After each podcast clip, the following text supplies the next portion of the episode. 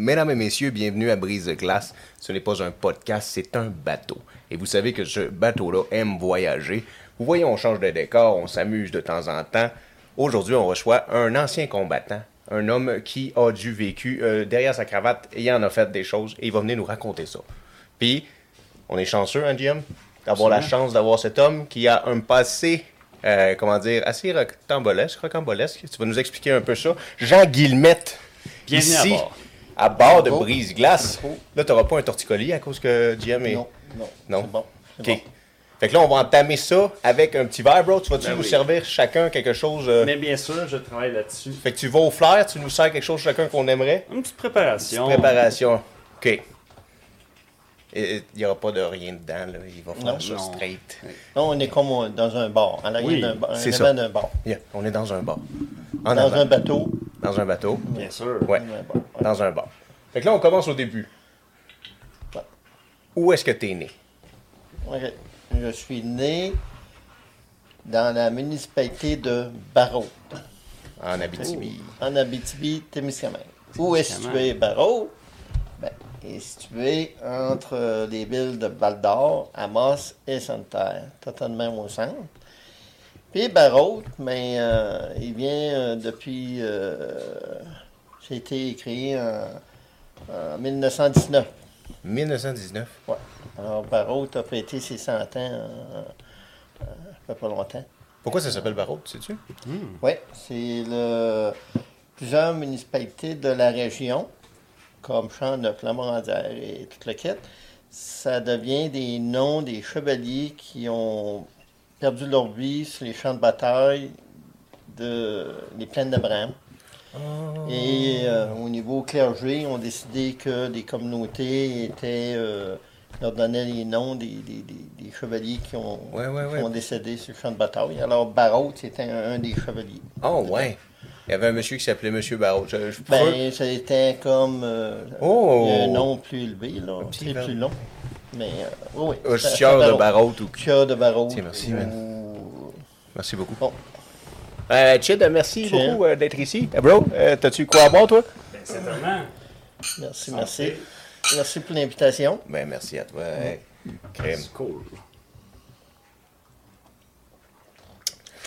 Ah, il est bon. Château 23, 19- Bien sûr. 1923. Une excellente cuvée. Ouais, c'est en cuvée. Il y a des beaux verres en plus. OK, fait que là, Bon.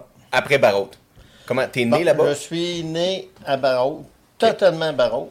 Anciennement, euh, aujourd'hui c'est un bar, mais dans le temps c'était une pharmacie à Barrault. OK. Et je suis né totalement au deuxième étage de cet édifice-là.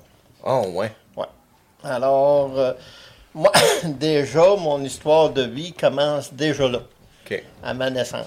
Pourquoi? Parce que, euh, dans le temps, toutes nos naissances étaient enregistrées par euh, les bureaux des presbytères. Ouais. On va dire côté euh, des religions catholiques. Et au moment que je me suis enrôlé dans les forces canadiennes, reçu ma, ma carte d'assurance maladie, et il m'envoie mon certificat de naissance et il identifie que je suis né le 28 juin 1958. Et euh, ma mère m'a dit euh, Non, Jean, t'es pas né le 28, t'es né le 26 juin 1958. C'est vous, hein? Alors, euh, dans le temps, on baptisait les enfants presque à la naissance. tout de Ouais. suite. Alors, j'ai été baptisé deux jours après ma naissance.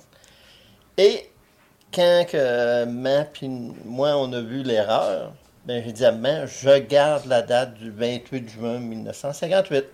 Hey, Stiffy. Pourquoi? Parce que, vous voyez, j'ai 65 ans aujourd'hui. J'ai sauvé deux jours à toutes les années. Exact. Alors, comptez le nombre de jours que... Tu t'es que- joué que de ça, tu gagnes. Ah ouais. Donc, deux jours à toutes les années. T'as un anniversaire bisextile. Exact. Oui, Ouais. exactement. exactement. Ah ouais, Alors, fait déjà, mon sont- histoire commence. Ben oui, ils se sont trompés. Ou c'est c'est à cause, clairement, quand tu te fais baptiser, ils mettent la date du baptême, c'est ta Ben, date de naissance. Peut-être qu'au moment qu'ils ont fait l'enregistrement mani- euh, par écrit, parce que tout était écrit, ben, au lieu d'écrire le 26 juin 1958, c'était le 28 juin 1958 la naissance, Correct. qui était la journée du, du baptême. Ah, Stiffy. Alors, à partir de là, je- j'ai donc deux jours à toutes les, les années qui, de ma vie. Tu le fais-tu le 26 ou le 28 dans ta tête, c'est quel? 28. 28. C'est 28. ta nouvelle date, c'est ta vraie date. Dans ma tête, ça passe le 26, parce que je suis né le 26, mais c'est le 28 que, que, que c'est fête. euh, Ben ouais. Ah oui, c'est ta fête. ouais, c'est. OK, fait que là, t'es né à Barraute le 28 1968. 28 juin. Je viens d'une famille. que- 1958. 1958. On vient d'une famille de six enfants. OK. Euh, je suis le, le- le quatrième des six enfants. OK. Je suis le deuxième garçon. OK. OK. Euh, on- mes frères et sœurs, j'ai un frère, puis euh, quatre sœurs. Quatre sœurs. La plus jeune est décédée. Ah oui? Alors, j'ai trois de mes sœurs qui sont encore vivantes aujourd'hui, puis mon frère. Ça va, oui. Puis j'ai j'ai ma mère et mon père qui sont décédés, les deux. Alors, euh, euh, je, je me suis. euh, et, ben, été à l'école ici euh, À Barrault. à. Mon primaire, secondaire. Toutes. OK, fait que dans le fond, là, t'as grandi dans le même petit village, là. Grandi dans le même village. Que- Le seul moment que j'ai sorti de, de Barrault pour aller à l'école, c'était à Moss. Parce que le secondaire 5 se faisait à Moss. OK. Il ne se faisait pas à Barrault. Alors, je prenais Ah, l'autobus tous les matins pour revenir. OK.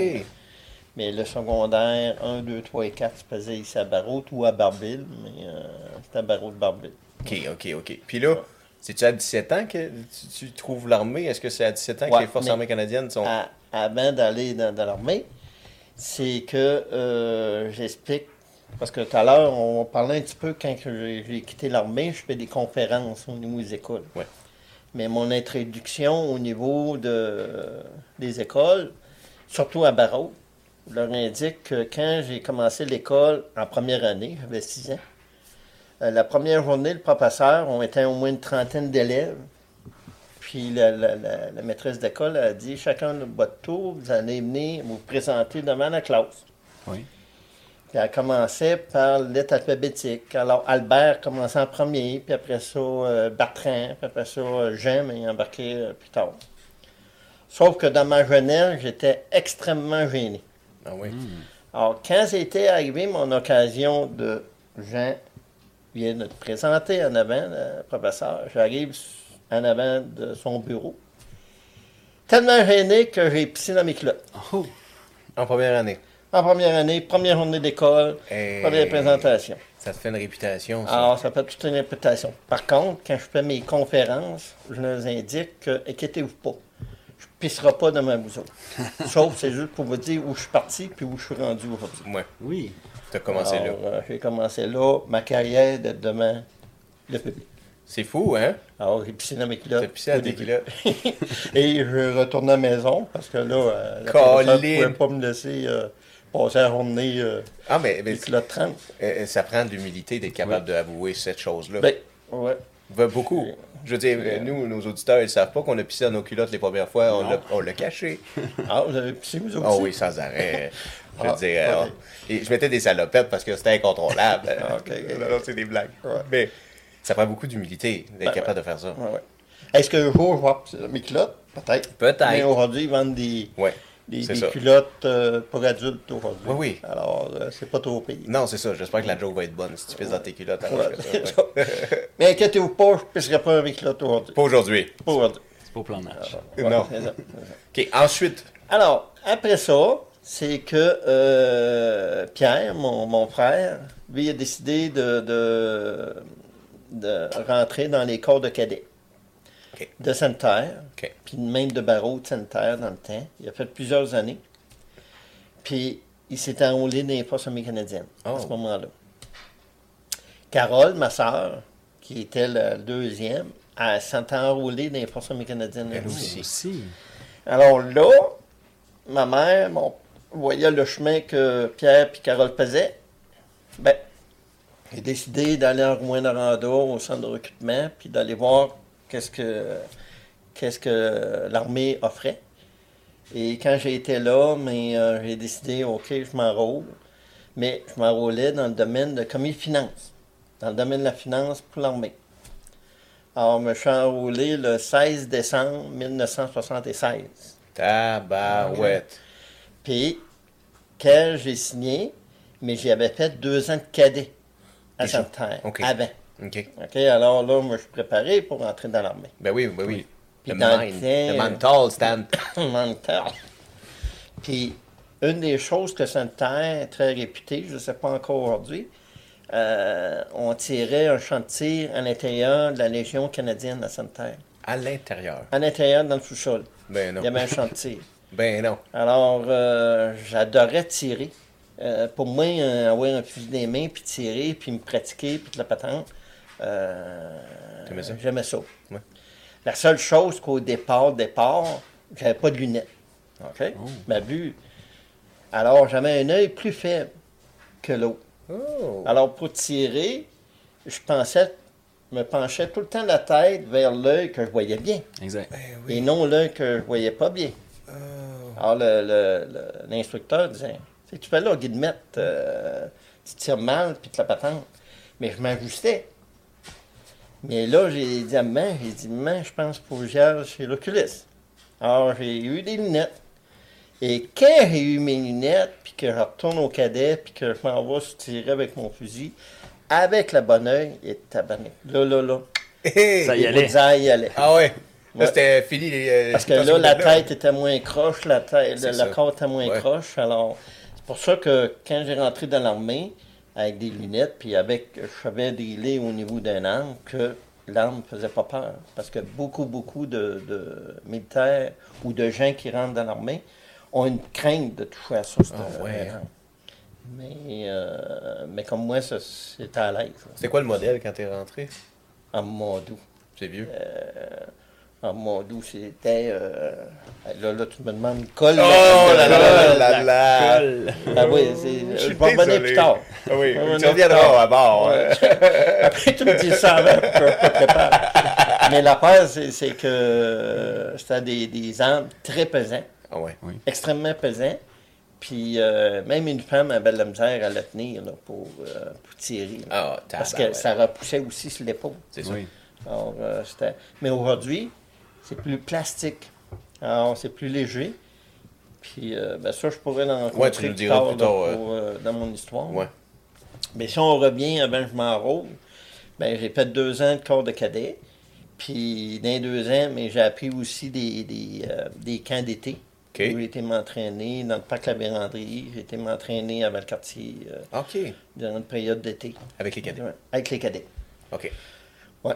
Puis euh, Pierre était là comme militaire aussi avec le quartier dans le temps que j'avais été Ah comme oui, cadet. C'est vrai. Lui, Alors, il ça, venait ça, ça a aidé. Ça faisait Ouais. pas longtemps qu'il était dans les forces? Non, ça faisait pas longtemps qu'il était dedans. Ah, OK. Sauf que quand j'ai décidé de, de m'enrôler en 76, ben, 16 décembre, euh, je signe à Rouen-Noranda.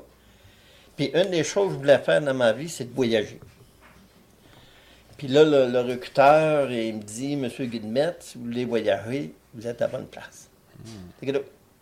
Alors, je signe le 16 et je rentre à Saint-Jean-sur-Richelieu, à l'école euh, des, des- des recrues, le 6 février 6 février. 117. Et C'est même pas 60 jours. là. Oui. Ouais, C'est moins que ça. moins que ça. Alors, quand je rentre le 6 février, on rentre tout le temps le groupe, puis le groupe, c'était tous des commis finances en même temps. Ouais, ouais, ouais. Tout le même métier. Et là, tu fais l'entraînement 11 semaines. Et là, c'est là, là que tu, tu- tu vis euh, ceux qui craquent, ceux qui craquent pas, Ouais. leadership. euh, Ben oui. Puis, dans le temps que j'ai à Saint-Jean-sur-Richelieu, ils bâtissaient le nouveau édifice qui est là aujourd'hui. La nouvelle gros complexe. là, Gros complexe. là. avec la piscine olympique, puis Tout- la piste en haut. Mais dans le temps, c'était juste des, des, des camions de construction. Là. On courait dans la boîte, puis on avait des espadrilles blanches, puis le soir, quand on revenait, il fallait qu'on nettoie nos espadrilles. C'est aussi blanc qu'hier, ou Ben comme un non. matin. Ben non. Alors, euh, c'était tout le temps un chiard, puis nettoyer nos chambres. N'importe quoi. Tu veux me donner une bière? Alors, c'était tout le temps, là, euh, go, go, go. Mais quand j'ai passé mes 11 semaines, là, ils m'ont envoyé sur un cours de langue. Avec un verre. Ça veut dire que, que là, il fallait que j'y aille apprendre l'anglais. Alors, j'ai été euh, six mois sur un cours d'apprendre l'anglais à euh, Borden, en Ontario. OK. Et là, quand j'ai fini mon cours d'anglais, j'attendais pour suivre mon cours de niveau 3 au niveau de commis finance. OK. Alors, ils m'ont envoyé à Ottawa, quartier général, pour deux mois. Deux mois. Ouais, comme un attache posting qu'on appelait. OK, fait que là, tu as fini ton semaine de recrutement. Ouais. Tu t'en vas à Borden faire tes cours d'anglais pendant six mois. Ouais. Après ça, ils t'envoient deux mois à Ottawa. Ouais. Déjà là, là, tu le sais que tu vas bouger. euh, Ben, euh, je suis là, là, juste, euh, juste temporaire. Ouais. T'es temporaire tout le temps. Puis après de ça, j'étais période d'hiver à Ottawa. Ah. Et euh, on restait à la baraque Beaver, ça s'appelait. Pourquoi? Ben, il y avait une baraque pour les célibataires, ça s'appelait Beaver. Oh, parce que vous êtes célibataire. Ouais, ouais célibataire. Merci Enfin, beaucoup. Vous voyez encore. Puis, dans ce temps-là, ma mère avait le comptoir Sears à Barreau. Oui. Et là, j'ai dit à ma mère, j'ai dit, mais commande-moi des patins pour patiner. Parce que je savais pas patiner. Fuck all. Encore. Barreau, encore dans mon histoire d'enfance, c'est qu'on avait une patinoire. Mais pour aller patiner, ben, il y avait de la neige. Alors, il fallait gratter la patinoire. Mais non, c'est quand on était jeune, ben, on grattait la patinoire, mais les plus vieux arrivaient plus tard, puis ils nous jetaient dehors, puis les, les plus grands utilisaient la patinoire, puis nous autres, les jeunes, puis des fois, c'était le temps. On allait aller se coucher, euh, rentrer à la maison. C'est vrai. Alors, souvent, souvent, souvent, on ne pouvait pas patiner. Alors, j'ai jamais appris à patiner. J'ai joué au hockey dans les rues, là, à Barreau, puis, euh, mais pas, pas à patiner. Alors, j'ai dit, ben, commande-moi des patins. Ouais. Commande des patins. Puis, la, la- la baraque Beaver est à environ un kilomètre de, du quartier général d'Ottawa, mais on pouvait prendre le, le canal Rideau pour se rendre au travail. Alors, toute la gang, euh, on a commandé des, des patins. On partait de, de la baraque en militaire, avec nos patins dans les pieds, Mais, pour s'en venir travailler, puis le soir, on retournait à patin. Eh. Mais je savais pas patiner. Mais j'ai appris à patiner sur le canal Rideau d'Ottawa. Parce que si je tombais, ben, c'était moins pire, parce que la plupart des gens, c'était pas des patineurs euh, artistiques. C'était tout le monde comme, euh, qui l'utilisait. T'es-tu arrivé en retard euh, les premières fois au travail? euh? Non, non, parce qu'on partait très de bonne heure, toute la gang ensemble. Fait que même si euh, ça te prenait une heure. Ça me prenait une heure, je prenais une heure, puis euh, rendu au quartier général, euh, remettais mes bottes euh, militaires, puis apportais mes patins. Le soir, on revenait, puis on retournait au baraque. euh, Crime. Faut pas être militaire pour avoir cette idée-là. Ah ouais. Puis quand on était au Barack Beaver, c'était la période des fêtes aussi.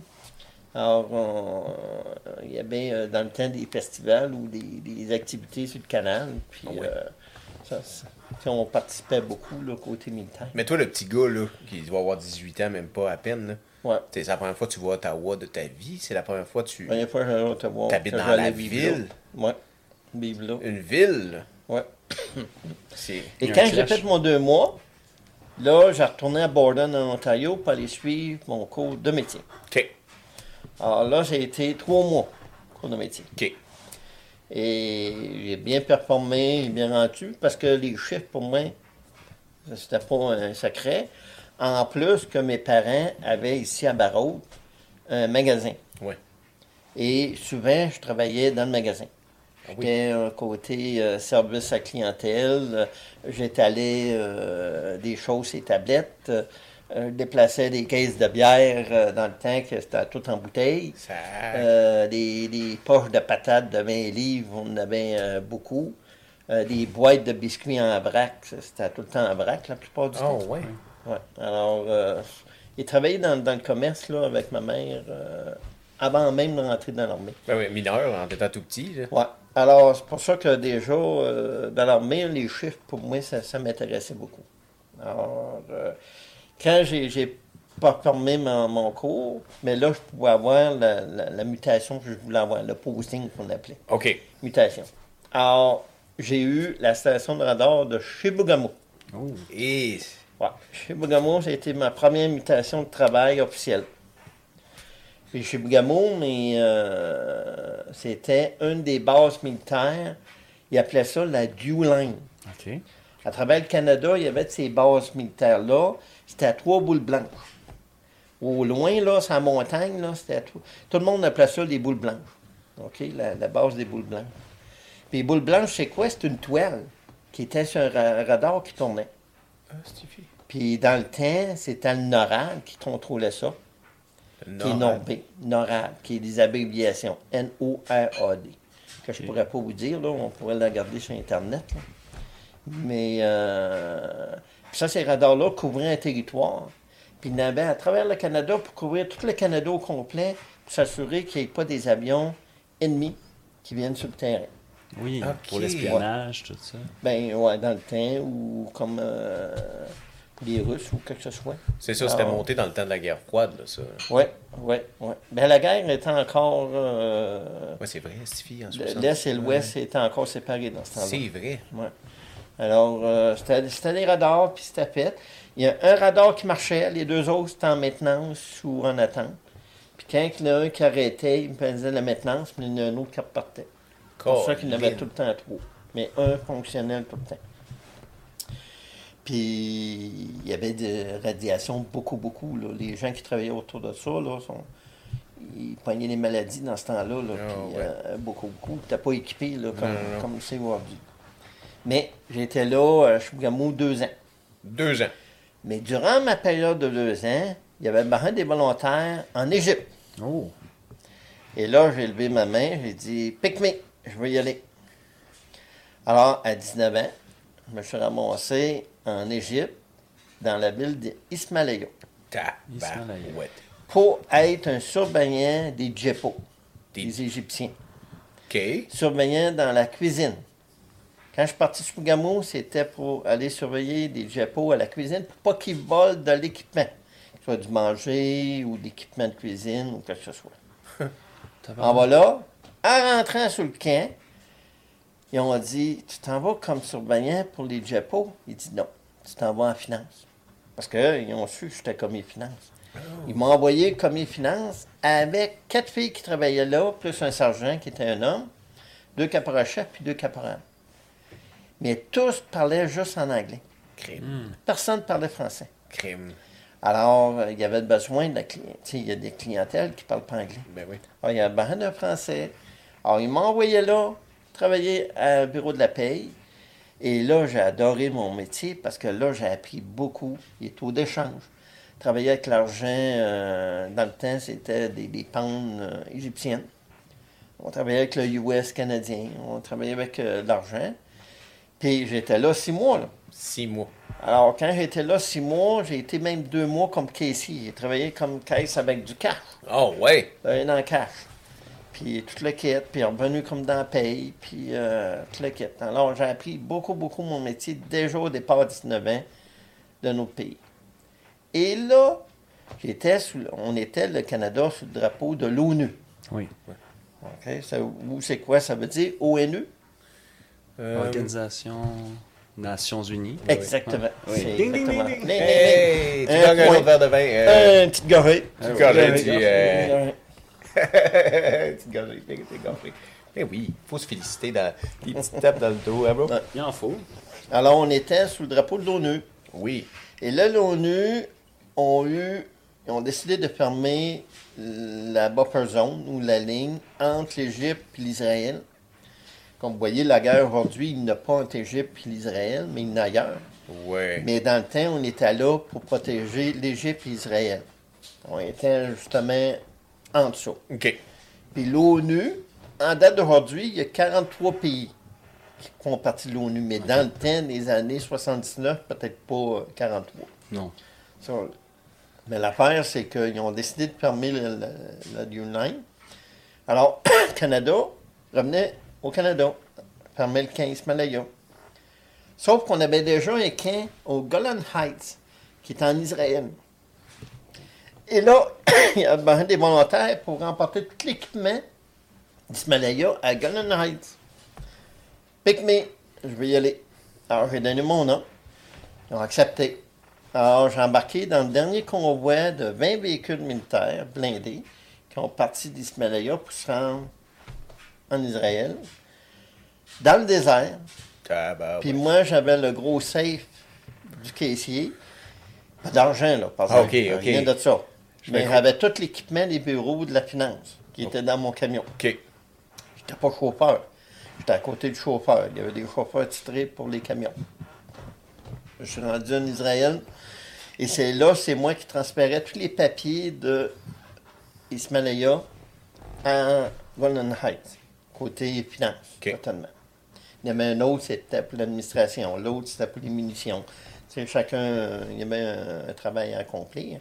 J'ai été deux mois là-bas, en Israël. Vous avez installé les, les, cha- les choses que vous avez trans t- t- On a transporté comme nos gros safe, mais le- eux autres, il y avait un plus petit safe. Alors, ils ont pris le gros safe qu'on avait de pour eux autres. Alors, totalement. Puis le petit safe, euh, dans le temps, je ne sais pas ce qu'ils ont fait euh, avec ça. Un safe, là, c'est un Ouais, un gros coffre-fort Ouais, qui est très pesant. Mais là, je suis revenu au Canada. Et je suis revenu le 6 décembre à Chibougamau. Alors, retourne à Chibuao. Ben oui, parce que c'était ma station de, de- vrai. posting. C'est vrai, t'es attaché Moi, là. j'étais juste en mutation, là, C'est vrai. d'une mission. Mhm. OK? Alors, euh, c'était ma première mission que je faisais, mais en deux étapes. OK. Six et deux mois. OK. Et quand je suis revenu à Chibougamau, je suis revenu le 6 décembre, Oui. et c'était la journée où c'était le party de Noël du, de la base militaire. OK.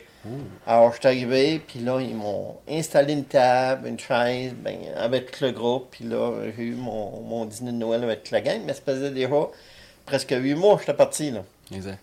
Alors, tous les célibataires, parce que j'étais célibataire, j'avais ma chambre célibataire, ils m'ont dit Jean, prends-toi un billet pour venir fêter la fête euh, de la nouvelle année. C'est la base militaire. Ben, je dis c'est correct. Le 7 décembre, je m'en viens euh, voir mes parents, passer des vacances. Puis le 31 décembre, je retourne à Chibougamau pour aller fêter le jour de l'an avec mes copains. Sauf que c'était le soir où il y a eu le gros feu à Chapet. Le feu à Chapet. Ouais. Moi, si vous connaissez le feu à Chapet. Il y a beaucoup de gens qui savent pas de quoi tu parles. Bon, on parle d'un feu à Chapet où c'était organisé euh, une réception de party à Chapet où que le feu a fait tuer presque 46-47 personnes durant le feu. Oui. Et dans ce temps-là, avant que je parte mon 8 mois, j'étais pompier volontaire au niveau de la station de radar de Chibougamau. Et là, quand il y a eu ce feu-là, on était dans le bar en train de fêter. Là, il y a un gars qui est rentré vers, exemple, minuit, je pourrais dire, et 45, puis il dit Tous les pompiers volontaires, n'y vous en parce qu'il y a un gros feu à Chapet. Là, on se dégrise assez vite, puis let's go, on s'en va dans un camion, s'habiller, puis toute la patente, puis que costume, moi, je n'avais pas de costume à moi, là, j'étais Ouais, parti. ouais, ouais. Il prend un costume d'un autre qui était en vacances quelque part, puis euh, let's go, on s'en va en Chapet. Et là, j'ai vécu euh, justement le, le- le feu de Chapet avec euh, des, des- des gens qui sont décédés totalement dans le feu. Attends, attends, ben c'est Ça, ça, je pourrais vous en conter une histoire. On pourrait juste faire ça, ce, ce- Ouais. ce parlage-là. Mais terrible, Mais euh, on est arrivé sur place, puis déjà l'édifice était tombé. Les gens pleuraient à gauche pas à droite. Puis c'était au mois de janvier. Alors, euh, aussitôt qu'on arrosait, euh, les tuyaux gelaient, nos bras étaient gelés parce que euh, avec le- l'eau, puis tout le kit, on gelait, mais Une hausse qui gèle. Oui. Tabarouette. C'est- Ouais. C'est-tu? Ben, ça, c'est le feu, là, où il y a un jeune homme qui a mis le feu sur le sapin? ben ça, faut, faut, faut Faudrait développer, là, ouais, non, non, ça. mais je sais toute l'histoire. Ok. mais Là, ça serait long, là, à tout Ça serait long. ça. OK, OK. Ben, on, en- on Ouais, reprendra ouais, une occasion pour parler Une du feu de Chapet. un autre pour Ouais. euh, situation de feu de chapet. Puis même, ça peut être une occasion de, de- de mémoriser les gens, justement, qui sont, sont Ouais, disparus. ouais. Ben oui. Mais euh, là, c'est un. Ouais. En plus, quand que, euh, côté militaire, mais là, ils ont, ils ont dit, OK, on a essayé d'éteindre le feu, mais l'édifice était déjà tombé. Nous, notre objectif, c'était de faire un cordon puis sécuriser la place. Puis les gens pleuraient, ça, ça criait. ça- puis quand le- le- le- la sortie du Québec est arrivée, puis tout le il y a des hélicoptères, là, mettez-en, là, à tous les, les médias là, qui s'en venaient à prendre des photos, puis Ouais, la, la télévision, tout le kit. Mais nous, on attendait les inspecteurs pour, avant de commencer de sortir les corps. Parce qu'ils ont décidé de sortir les corps. Oh. Alors, c'est nous autres, l'armée aussi, qui était sur place pour aider à sortir des corps euh, sur place. Mais ça, c'est pour dire que j'ai vécu de sortir des corps Ouais. dans un feu au mois de janvier, quand j'ai gelé, Oui. puis que c'est pas évident de sortir ça. La senteur, Wow. au départ. Ah, ouais. mais tu tu vois, ça, tu ton expérience militaire commence déjà très Ouais. euh, brusque. T'es Ouais, prêt à avoir pas mal pire. Mais là. ça, je vais vous raconter qu'est-ce qui est arrivé plus tard aussi dans ma vie. Mais ça, c'est un flashback qui vient souvent. totalement. Quand on parle de post-traumatisme, déjà, je n'ai vécu un juste par rapport à ça. Ouais, Bon. 100%. Peu de chapelet. Quand que euh, Chibougamau, j'ai terminé mes deux années, côté finance, euh, là, le gérant de carrière, il dit Veux-tu aller à Sainte-Terre? Qui est pas loin. à une autre station d'Andorre, dans le Grand Nord, qui est en Abitibi, qui est à côté de, de Barreau. Ouais. C'est environ euh, 25 minutes de, de route là, entre le radar et Barreau. Alors, j'ai dit oui. Let's go, on s'en va là. Alors, je m'en vais euh, euh, à Sainte-Terre pour euh, travailler là en finance, totalement pour euh, deux ans.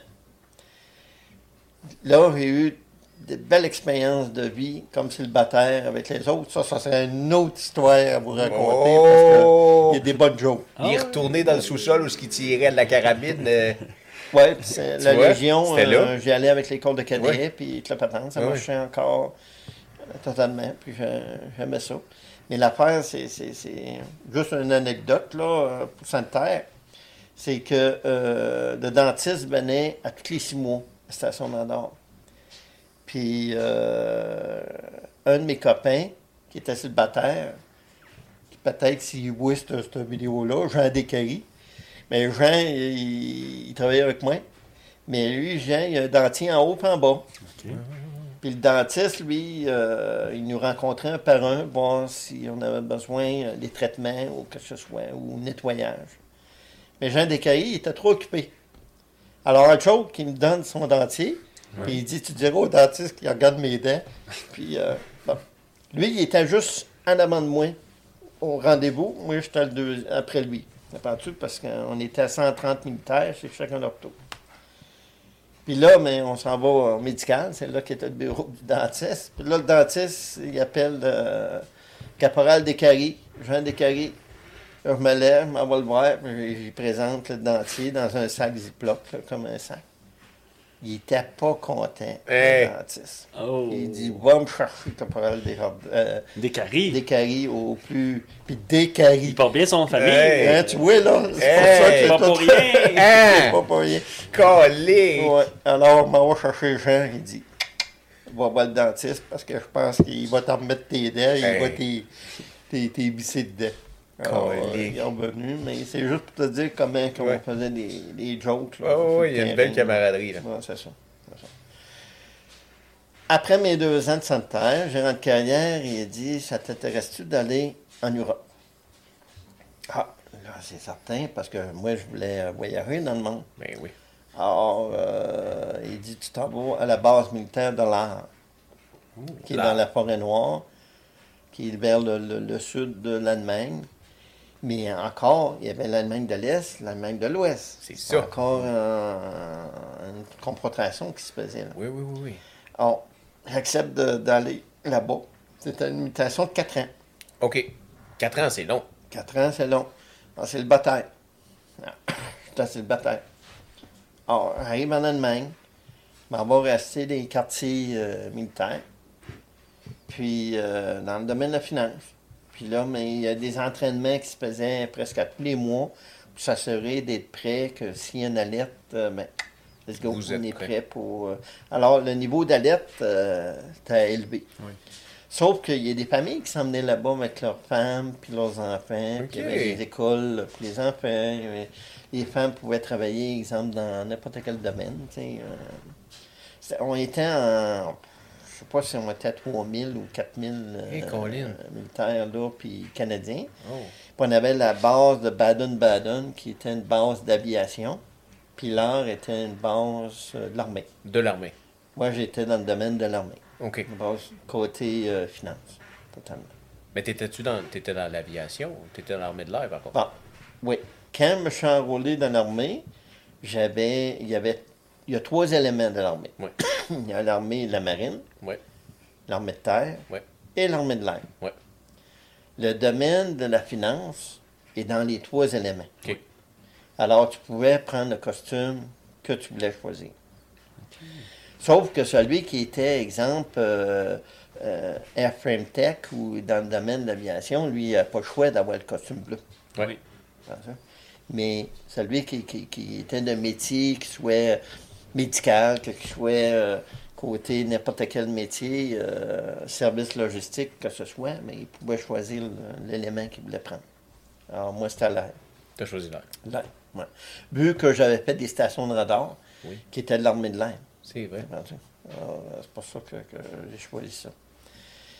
Et quand j'étais euh, euh, à, Chim- à À non, à l'heure, Alors? C'est que euh, j'étais dans les quartiers célibataires, mais beaucoup de militaires vivaient sur les économies allemandes.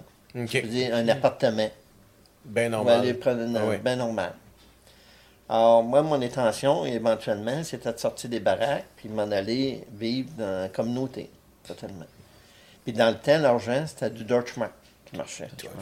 Puis notre argent canadien avait une valeur très forte. Oui. Alors, des fois, ça coûtait moins cher d'aller manger dans une Gasthaus, qui est un restaurant allemand, que d'acheter de l'épicerie pour en faire toi-même. Quoi? Alors, beaucoup, beaucoup allaient manger dans des Gasthaus. Wow! Ah, l'économie allemande était forte parce que, veux, veux pas, euh, le Grâce à vous. militaire, ouais, militaire avait des sous, Oh. puis il pouvait en dépenser pas mal. Mais l'affaire, c'est que jamais joué au badminton. Non. Alors, j'allais jouer dans le gymnase la balle de l'heure, au badminton, presque euh, aussitôt après l'ouvrage, 4h30. Tous les soirs. Tous les soirs, avec un de mes chums, on a joué. Puis le gymnase de l'art, c'était large. là. Il y avait au moins, moi je te dirais, là, une quinzaine de terrains de badminton là, dans le gymnase. hein? C'était grand, là. Oui. Alors, euh, il y avait plein de monde qui jouait. Puis là, on allait là, puis on essayait de récupérer un terrain le plus tôt possible après l'ouvrage, parce qu'on voulait jouer avec mon copain. Sauf qu'à un moment donné, on voyait des filles qui jouaient au badminton. Oh, oh, oh! Puis là, on a dit, euh, mon dos, mais ça nous a pris deux, trois mois avant de se déjeuner pour aller les affronter, Quand pour aller les voir, puis dire, hey, on, on peut-tu jouer contre vous autres? Alors, mon chum, toutes les deux, contre les deux jeunes filles, on, on joue au badminton. Sauf, devinez qui, qui gagnait tout le temps? C'était elle! Non, Non. c'était nous. Mais vous aviez pas le gentleman en vous! Faut t'es Non. gagner! Nous autres, on jouait pour Les gagner. smash. T'es ouais, t'es Ouais, smash. on jouait. Là, on a décidé de matcher les filles avec un, un gars. Ah, euh, ben oui. ouais. Là, là, euh, mon chum était là bas, moi, je suis de côté ici. Puis là, on a joué au moins un bon un mois, deux mois, comme ça. Comprends-tu? Mais là, à un moment donné, euh, mon chum, on a dit, on les invite à soir à aller souper une gasthouse Encore? après le badminton. Ben oui. Là, on est déjeuné, on s'est dit, OK, on les invite. Alors, on s'en va manger, puis les filles ont accepté. Tout de suite. On s'en va manger dans une. Puis là, c'est là que je demande à celle que je joue avec, euh, avec moi, c'est quoi ton nom? Elle, elle me dit Sylvie Morin. Ah! J'ai envie de mettre, puis là, on, se le quitte, puis on, on savait nos prénoms, mais on savait pas nos noms de famille. Non, c'est ça. Voilà. Parce qu'on s'appelait Sylvie, Ben oui, euh, Hélène, puis Jean, puis euh, Sylvain. Mais là, l'affaire, c'est que quand que, euh, on était en gastage, là, on pouvait plus jouer, tellement. Puis là, je demande à Sylvie Morin, quelle place tu bien? là, elle, elle me dit, je viens de Val d'Or. Oh. Ben, elle dit, Pas elle vrai. bien ça. Ouais, c'est ça, pas vrai. Euh, moi, j'ai dit, euh, je viens de Barreau. Alors, elle a dit, oh mon dieu. Elle a dit, je viens pas de. Ah, t'as menti! non, elle a dit, je viens pas de Val d'Or parce que la plupart des gens ne connaissent pas d'Espinacy. D'Espinacy. Alors, les gens demandaient, c'est que ça mange ça, en hiver, Ouais. d'Espinacy, tu sais, je connais pas. Non. Alors, automatiquement, quand elle a su notre barreau, là, elle a dit, viens d'Espinacy. Alors, moi, j'ai dit, tout bonnement, ah, tu restes dans les colonies. Hmm. Et là, là, euh, c'était comme je venais de l'insulter tout de suite au départ. Deux mois de plus, j'ai attendu. Ouais. non, mais ça a passé. On a fréquenté après ça. Mon chum, et avec Hélène puis euh, Sylvain, se sont fréquentés eux aussi. Oh, ouais. Ouais. Alors, on a fréquenté, fréquenté. Puis tellement qu'on a. J'ai déménagé des baraques avec Sylvie OK. dans son appartement. Puis l'autre, mon chum a fait la même chose avec euh, Hélène. Oh, ouais. Ouais, c'est le hasard de la vie. C'est-à-dire que les deux, vous avez jamais habité dans un appartement seul en Allemagne. Vous avez tout de suite parti des baraques chez. Non, non, non. On est resté dans les baraques peut-être comme euh, presque un, un an. C'est ça. Ma première année, là, je restais dans les Ouais. baraques. Mais après ça, j'ai déménagé dans un, l'économie, on appelait. OK. Dans un appartement allemand. Ok, tu as été dans un appartement allemand Oui. avant d'être avec. euh, Non. Non, J'ai resté dans les baraques sur ça, la base militaire. c'est ça. Un an. Comprends-tu? Puis là, c'est là que j'ai rencontré Sylvie. C'est là que j'ai fréquenté. Ouais. Et c'est là que j'ai décidé de sortir de la baraque pour aller vivre C'est ça. l'économie. OK. Mais c'était ta première fois que tu vivais dans les économies à- quand tu habitais avec Sylvie? Ouais, C'est la première fois. Oui. C'est ça que je voulais dire. OK. Ouais, c'est le premier appartement que, OK. que je vivais. Puis c'était euh, comment vraiment. vivre dans l'économie allemande dans ces années-là? Ben, c'était très bien. Un, au départ, tu étais chez toi. Vrai. n'étais pas juste d'une chambre, parce que comme les baraques, c'est juste une chambre. Ouais. tu avais un appartement, tu avais ta chambre de bain, euh, ton bain. tu avais un.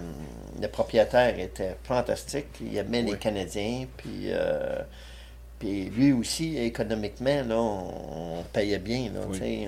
on était capable de payer très, très bien. Puis, veut, veut pas, on voyageait. Ouais. Alors, quand on était en Europe, euh, même célibataire, j'ai voyagé euh, totalement. euh, j'ai vu l'Italie peut-être euh, trois, quatre fois. J'ai vu euh, l'Espagne. C'est donc quelqu'un qui dit ça comme s'il était La Suisse. même. Ah oui, Ouais. la Suisse. Je l'ai trop fait. Ouais. Sais, Puis même le Nord. j'ai travaillé. Parce que quand, comme travailler, j'ai travaillé au niveau de finance pour les officiers d'échange. Puis il y avait des officiers d'échange qui travaillaient à Paris, en France. C'est quoi des officiers d'échange? C'est, exemple, un major canadien de la Force armée canadienne vient travailler dans une organisation française, l'armée, puis un major français qui vient travailler au Canada. Alors, c'est un échange de, de, de, de militaires avec les connaissances qu'ils ont. C'est intéressant. C'est pilote, c'est euh, n'importe quoi. Oh, ouais. Ouais. Puis on va voir encore ça aujourd'hui. Mais ces officiers d'échange-là, il y en avait au moins, exemple, une trentaine. Puis à toutes les années, ben, nous, la finance, on allait les rencontrer, toutes centralisées, toute la gang, parce qu'eux voyaient leur gérant de carrière. Ils savaient s'ils s'en allaient cet été pour retourner au Canada. Puis qui est le nouveau qui s'en venait? Ah oui. Le nouveau, lui, il venait pour visiter, pour. euh, alors, tout était matché là, pour, euh, pour les rencontres, toute la gang. Alors, euh, c'était un lieu de rencontre. Ça a été à Paris une fois. J'ai été à Londres pour rencontrer les Ah, 30. ouais. euh, ouais, toute la- parce que c'était un- une place qui faisait ça 130. OK. Alors, euh, j'ai été travailler à Londres euh, un bout de temps, Amsterdam. Amsterdam. Amsterdam. Ah ouais. Alors, euh, travailler là pour quand j'étais à l'heure. OK. Ça, c'est tout le temps que tu es posté à l'art, ça. Les quatre ans, j'étais là. OK. Totalement. À différentes euh, années. Totalement. OK. Puis là, tu rencontres Sylvie. Je rencontre Sylvie. Alors, Alors, dans on le est quelle année, ça, environ, là? Pardon? On est quelle année? Euh, 1980? Bon. Euh, oui, 80. Deux. J'ai été là en s- euh, 81, 82, ça- 82. OK. Ouais. 82. Ouais. ouais. J'étais en situation 82. 82. Là, vous habitez ensemble. Oui. Combien de temps, euh, là, je veux dire, elle, elle Sylvie est dans l'armée aussi? Elle est dans l'armée et elle travaille côté médical. Oh. Elle est. L'hôpital euh, de l'heure. OK. Et elle a été suivre son cours de médical à Borden, en Ontario. Puis le gérant de carrière, il a dit si tu veux aller à l'heure en Allemagne, il faut que tu sois la première de la classe. Ah, ouais. Alors, elle travaillait fort pour être la première. On était à quoi, une soixantaine, euh, peut-être une centaine, là, je ne me rappelle plus, de, de, de, de, de personnes qui travaillaient pour être infirmière, ben, médicale. Puis elle a été sortie la première. Alors, Hey. elle a eu la mutation parce que sa sœur était déjà là-bas. Alors, Alors, je vais, qui était dans l'armée aussi Colin. comme médical. le bon les petits. Petit. On est petit. Alors, Sylvie a eu une mutation. L'appartement que Sylvie avait, elle restait avec Jobette, sa sœur, dans le temps. OK. Puis Jobette, elle est revenue au Canada parce qu'elle a fait ses 4 ans. OK. Parce que c'était juste 4 ans qu'elle Oui, était elle là. était déjà là pendant qu'elle passait ses Ouais. tests de m'aider. Ouais, C'est ça. c'est ça. OK. La seule affaire, c'est que son 4 ans, Sylvie finissait. Et moi, ça faisait peut-être euh, deux ans que j'étais là, là. Un an et demi, deux ans. Alors, gérant de carrière, euh, Sylvie voulait rester là parce qu'on on se fréquentait, on était là. Gérant de carrière dit non. C'est quatre ans, tu reviens au Canada. Alors là, Sylvie n'a pas le choix de retourner au Canada. On parle de mariage à ce moment-là. Et là, on a décidé de se marier. Cependant, dans le temps, quand tu donnais ta libération, il fallait t'attendre six mois avant de sortir. Tu ne pouvais pas sortir Demain. la semaine prochaine. Non, non, non. Six mois. Alors, elle, Sylvie, quand elle est arrivée à la base militaire de Valcartier au Canada, elle indique Je donne ma libération. À partir de là, elle a fallu qu'elle attende six mois. Une petite gorgée de. Ben oui. T'as une bouteille d'eau aussi, si tu veux. Là. Mm, mm. Moi, je vais le transférer au vin, je pense. Oui. Mais tu veux-tu nous euh, servir un petit, euh, Un petit digestif? un petit digestif, un petit crème de menthe? Ben bien sûr. Un petit crème de menthe, ça va bien Bon, c'est bon. Alors là, Sylvie, euh, euh, Sylvie, il faut qu'elle elle a pris sa release à Valcartier. À Valcartier. Merci. Et là, dans le concept aussi, c'est que euh, j'ai eu mon cours à Borden pour un niveau plus élevé côté leadership. Oh, OK. J'étais en Europe, je revenais à Borden. Mon cours finissait comme le, le- le vendredi. Sylvie, sa libération finissait comme le jeudi, mercredi, dans la même semaine. Même semaine.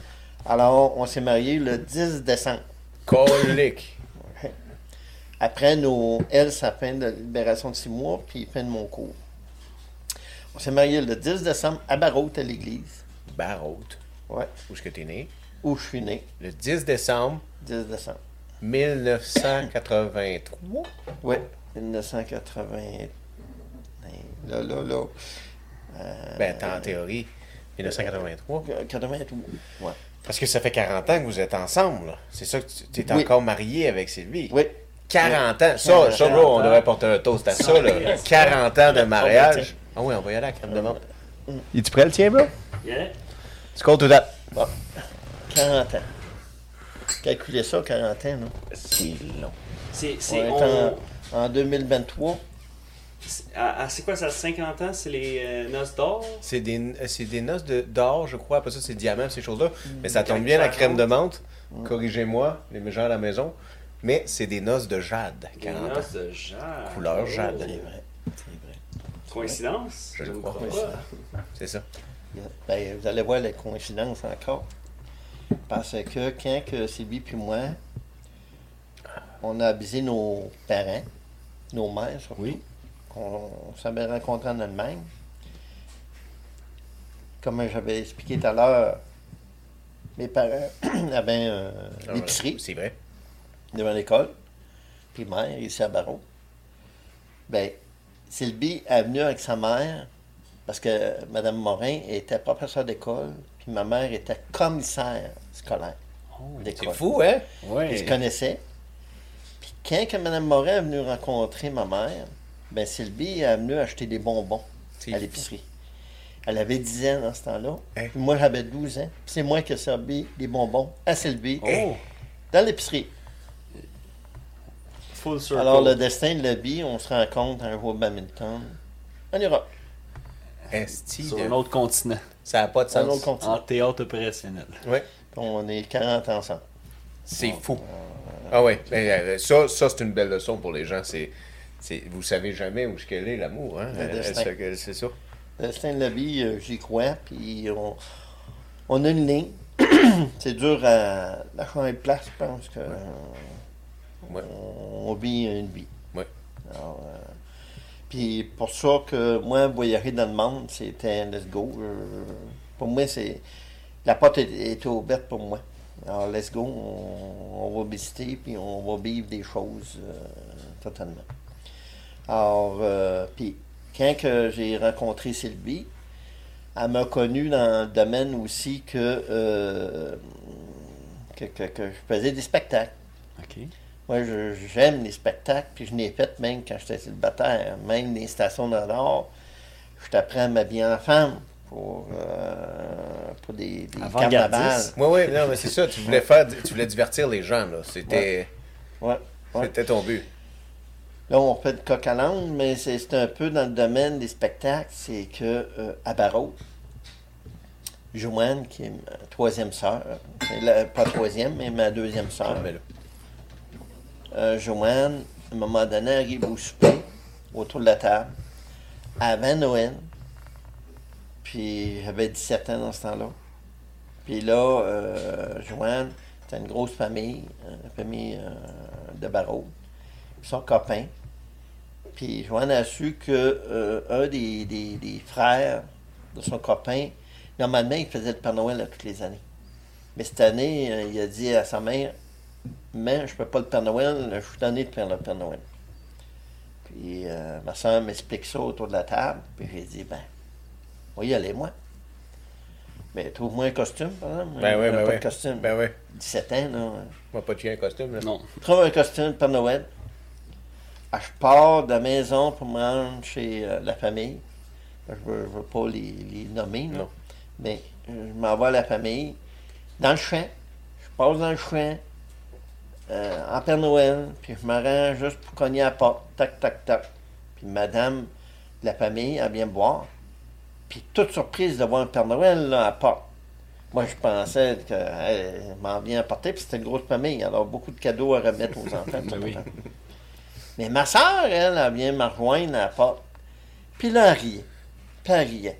Madame Morin, elle riait pas, elle, parce qu'elle ne savait pas trop ce qui se passe. Madame pas Morin? Madame Morin. Mais dis pas le nom Euh, pareil. Mais ouais. la, la dame là-bas, la la, dame mère de la famille. Puis là, je rentre dans, dans le salon de la famille. Mais le frère, euh, au copain de, de Joanne, ben, il savait déguisé en Père Noël. Oh non. Alors, je rentre C'était une blague. dans le salon de la famille. Oh. Déjà un Père Noël en train de remettre Non, des cadeaux. Je suis le deuxième Père Noël qui rentre dans le scénario. Oh non. Aïe, là, là, tu penses-tu que comme un jeune de 17 ans, c'est ce qui se passe, pour pas dire pas tu le Père Noël? Aïe, là, tu te dis, tabarnak, je ferais plus ça, pas pas Hey, oh. Jamais. De tout Jamais. Mais c'est-tu elle qui t'a posé une blague? C'est-tu. Joanne qui t'avait. Non, parce que elle savait pas non plus que lui, il allait le faire. OK. Il l'a décidé comme à la dernière minute. Ah, c'est Comprends-tu? Alors, quand que Joanne a vu la situation, elle n'a pas appelé. Elle a dit On va laisser les gens arriver. On va voir comment ça va aller. Non. Fait, du compte, euh, ça s'est bien déroulé parce que chacun notre tour, on remettait des cadeaux. Parce que la famille était assez grosse. Alors, Mais, mais comment péter un enfant que. Ouais. C'est soit qu'il n'existe pas ou soit qu'il existe en tabarouette. En double. Ben oui. C'est c'est son remplaçant, ouais, Euh, ouais. Tu comment on appelle ça? Changement de shift? Mais depuis euh, mes 17 ans, j'ai tout le temps fait le Père Noël Ah, c'est là que tu voulais emmener, dans le sens, Oui. avec les spectacles que tu faisais. Exact. J'ai tout le temps fait des spectacles, j'ai des plein de costumes de, de- de Père Noël, différentes barbes. Et maintenant, ben, à tous les années euh, impaires, je me laisse pousser la barbe et les cheveux parce que la, la nature m'a donné cheveux blancs et la barbe blanche.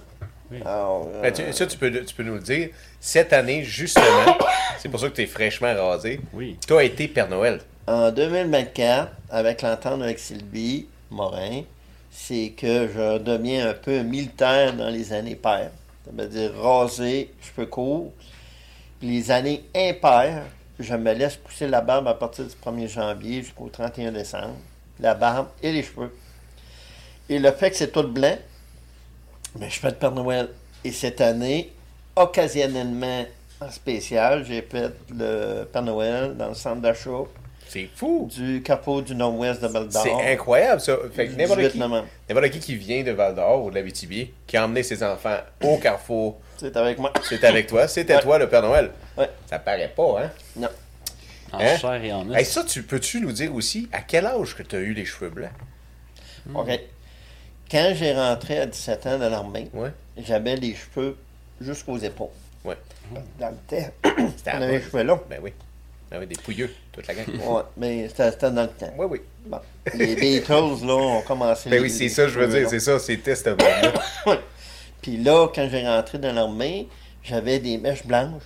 Puis j'avais les cheveux noirs, mais avec des mèches blanches. C'est fou, ça. strictement comme ça. Puis la première journée de l'armée, là, tu rentres dans la cuisine, on est toute la gang des nouveaux, des poufs qu'on appelait. Des poux. Puis là, tout le monde te siffle. Parce que tu as l'air d'une petite fille là, habillée en. Ben, t'es pas encore habillée en militaire, mais euh, T'es même pas habillé. t'es pas même pas habillée. Non. Mais le lendemain matin, la première chose qu'ils font, c'est le barbier. Ah, ouais. Ouais. Et là, tu rentres dans le barbier, là, puis les gens sortent du barbier, là, puis le gars qui a parlé hier, qui a les cheveux peut-être euh, tout frisés, ou les cheveux euh, tout bouclés, ou les cheveux longs comme moi, tu le reconnais plus Mais non. après. Mais non. Pas pantoute. Mais non, c'est vrai. Sauf que là, tu t'habitues euh, après ça, là, pour t'en- t'entraîner. Mais l'affaire, c'est- bizarre. Après ça, mais là, pendant 34 ans, tu gardes euh, tes cheveux coupés, puis Ouais. euh, la barbe rasée tout le temps. Mais là, un moment donné, tes cheveux sont devenus tout blancs d'un coup, très jeune. Plus que, que je vieillissais, plus que mes cheveux courts devenaient gris. Ouais. OK. Un de mes surnoms dans l'armée, c'est le gris. L, apostrophe, G-A-S. Le gris. Le gris. C'était Oui. mon surnom. Alors, si l'armée ou quelqu'un de l'armée voulait. Hey, c'est le gris que tu parles? Oui. Ben, tout le monde savait c'était qui. Ah, moi. ouais. Alors, c'était mon surnom. C'était ton surnom. Ouais, le gris. Qui veut dire que malgré ta jeunesse, tu avais déjà les cheveux blancs Ouais. pour avoir la barbe de Père Noël un jour. Ouais. C'est fou, ça. Ouais, puis là, ça fait déjà comme 4 ans que je fais ça, là, euh, les années paires impaires. Puis, euh, c'est ça, ça, ça vient blanc. Cette année, euh, c'était assez long. On dirait plus tu vieillis, plus que ça pousse plus, plus vite.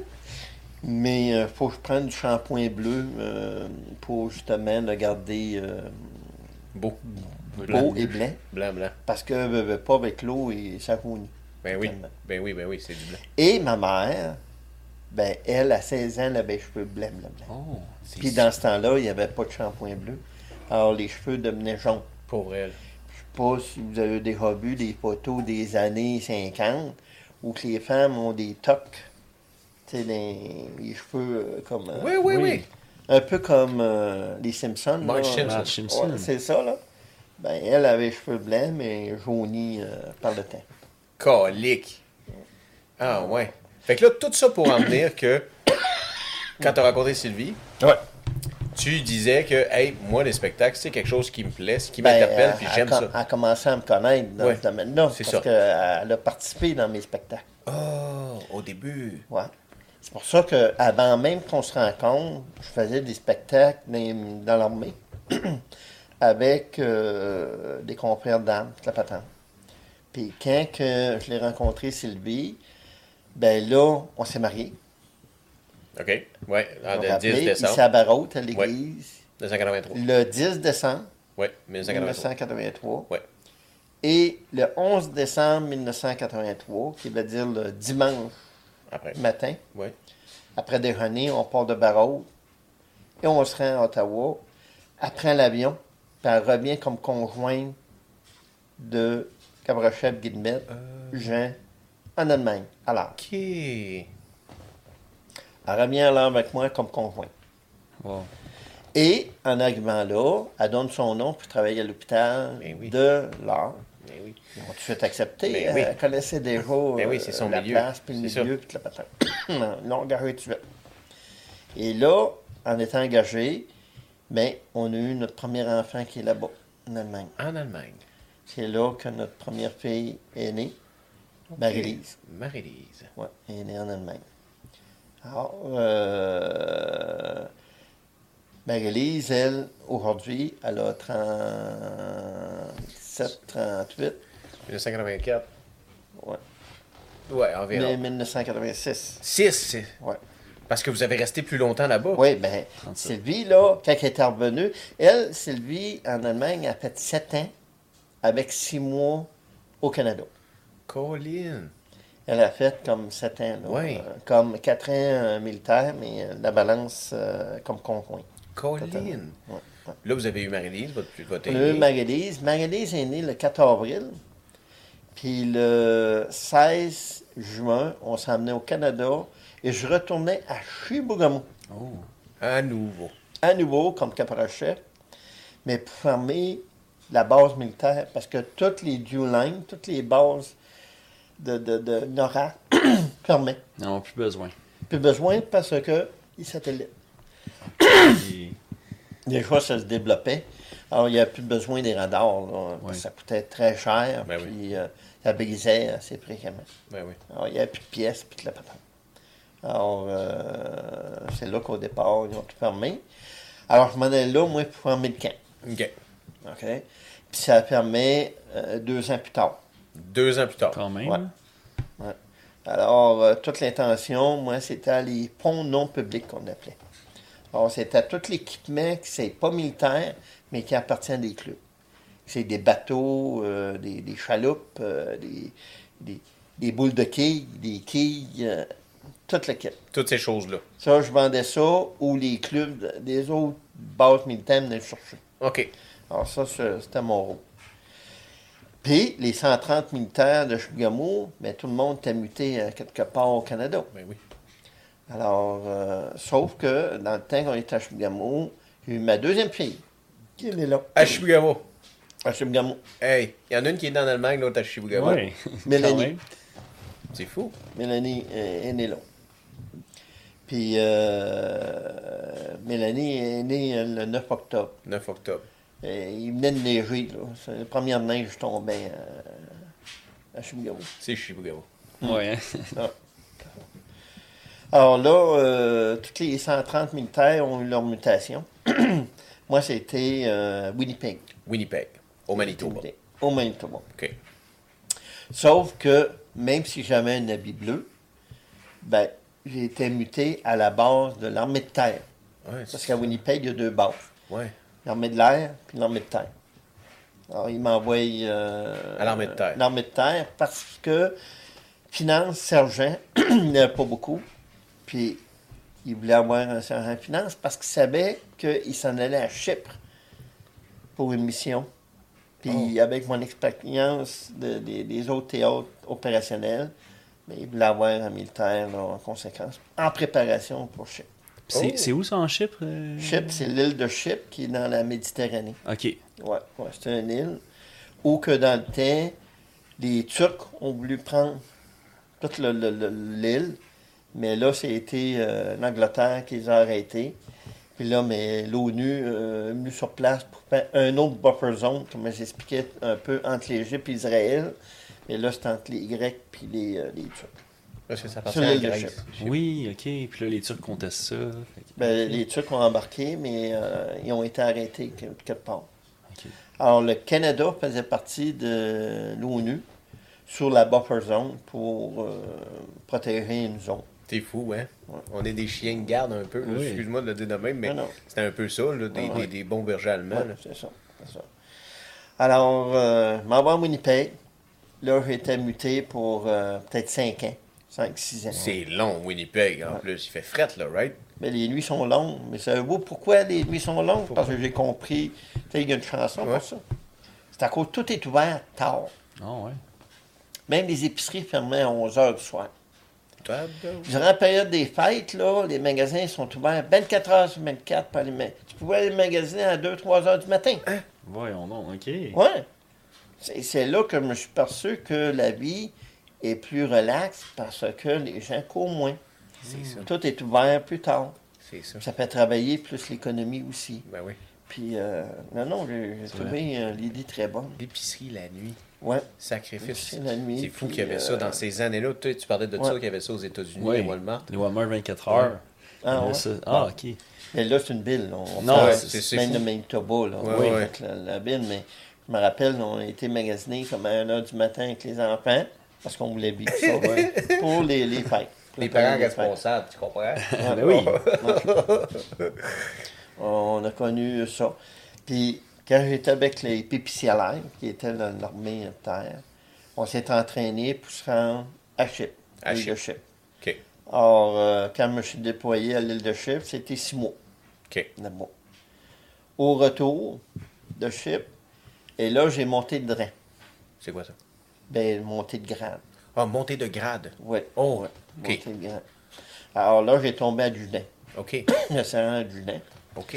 Alors, j'ai eu une autre mutation. Plus rapide. Ah. Fait qu'il a fini le 5 ans. Pas besoin. Ouais, c'est ça. Là, c'était coupé. Ouais. Alors, c'était Norby, North Bay, en Ontario. Ontario. Puis quand on s'est rendu à Norby, mais là, on a travaillé sur le- la base militaire de l'aviation, mais le NORAD est installé là. OK. Parce que euh, la base de Norbé, c'est le NORAD. Puis NORAD est situé dans un, un tunnel. Puis c'était environ 3 km que tu descendais en autobus. Oh, pour te rendre, shit, quand euh, même, en hein? bas. Ouais. Puis NORAD, là, c'est un peu comme les films qu'on voit avec des gros murs de blindés, là, que s'il y a un, un nucléaire, là, ils ferment ça, là, puis sont capables de, de continuer à, vrai. à vivre pour euh, plusieurs temps. Ouais. Est-ce que le NORAD, là, marche encore? Je ne le sais pas. Je ne sais pas, je n'ai pas, euh, pas checké ça. Mais, euh, ben, dans ce temps-là, j'ai été travailler trois mois. J'ai été là seulement dix mois à Norbé. C'est pas là. On a eu notre garçon là, Vous avez eu un garçon là-bas. Ah. qui est né. L'avoir. Ah oui. Doit tu battre? Mm. Oui. Alors, on a eu notre troisième enfant euh, sur place, mais on était là seulement dix mois. On a acheté une maison, on l'a vendu presque euh, tout de suite. Hey. Et là, l'habitation était comme à Julet, mais à Montréal. À Montréal. Ouais. Oh, la, la base au centre-ville. là. Euh, Dans la base, au, au quartier général du secteur du Québec, qui appelait, là. Ah ouais. Mais c'est là que. Puis dans ce temps-là, il était situé à côté euh, du Forum de Montréal. Oh, les Canadiens. Oui, non, on était vraiment pas loin. Shit. Juste à côté. Oh ouais. Ouais, ouais. Alors, euh, puis là, on se trouvait une maison. Parce que ne Ouais. pas, c'était de se trouver une place. Ah mais oui. on voulait pas vivre sur l'île de Montréal. Non. Alors, j'avais beaucoup de parenté dans la région de Delson, Saint-Constant, Sainte-Catherine. On a décidé d'acheter une maison à Delson. On a trouvé Oh. une maison à Delson. On a déménagé à Delson. Puis j'ai travaillé au centre-ville de Montréal.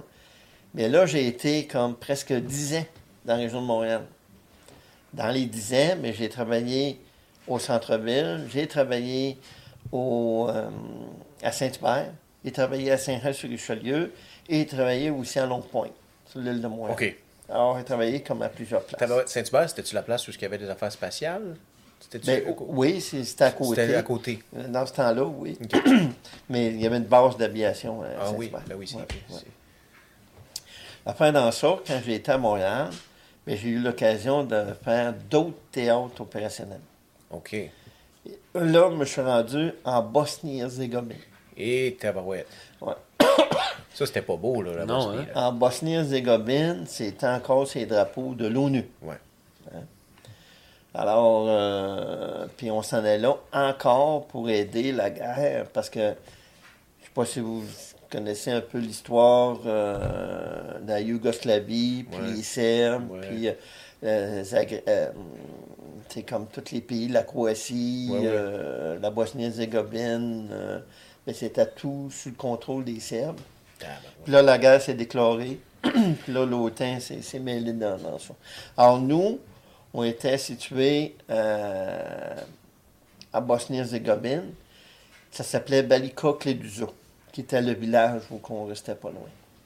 Alors, j'étais là six mois, Six mois. sur la base militaire. Quand je me suis rendu là, j'ai fait une troupe de théâtre Avec les militaires, puis avec mes interprètes bosniens. On était 21 personnes. Quatre interprètes plus que tous les autres militaires. Et c'était une activité qu'on faisait le soir. Monter une troupe de théâtre. On a fait des costumes.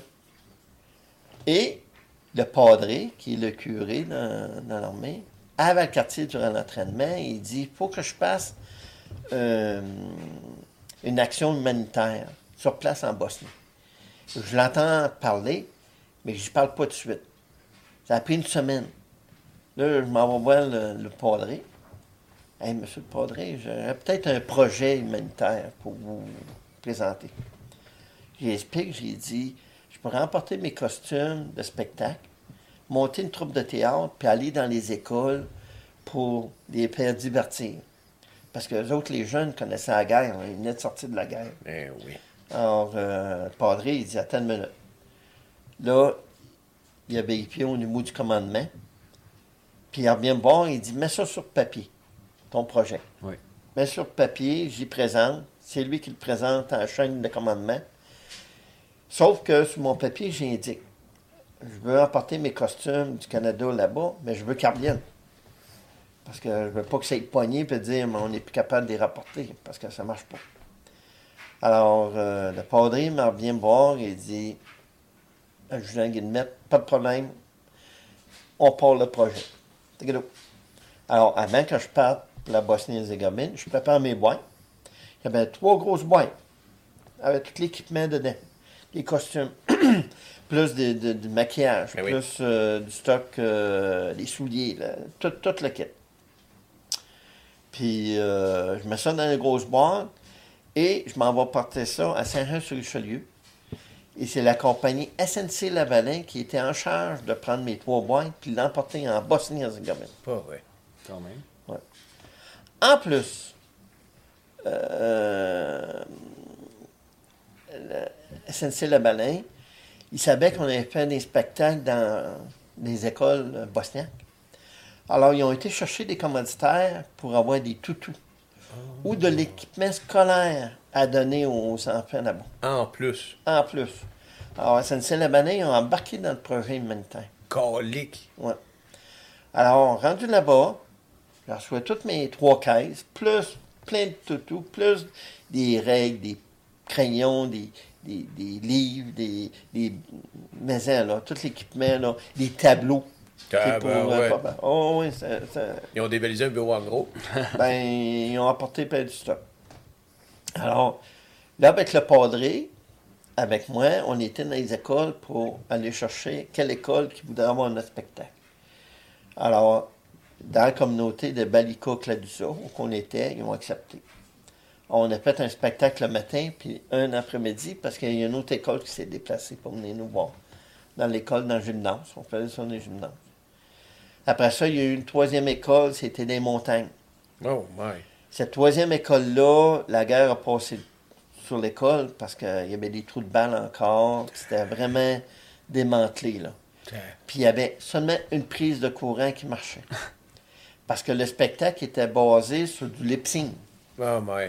Parce que mes militaires, là, qui étaient acteurs, ils ne savent pas parler bosnien. Mais non. Alors, c'est mes interprètes qui, sur cassette, on a tout monté le spectacle sur cassette, mais mes, mes acteurs faisaient du lip sync.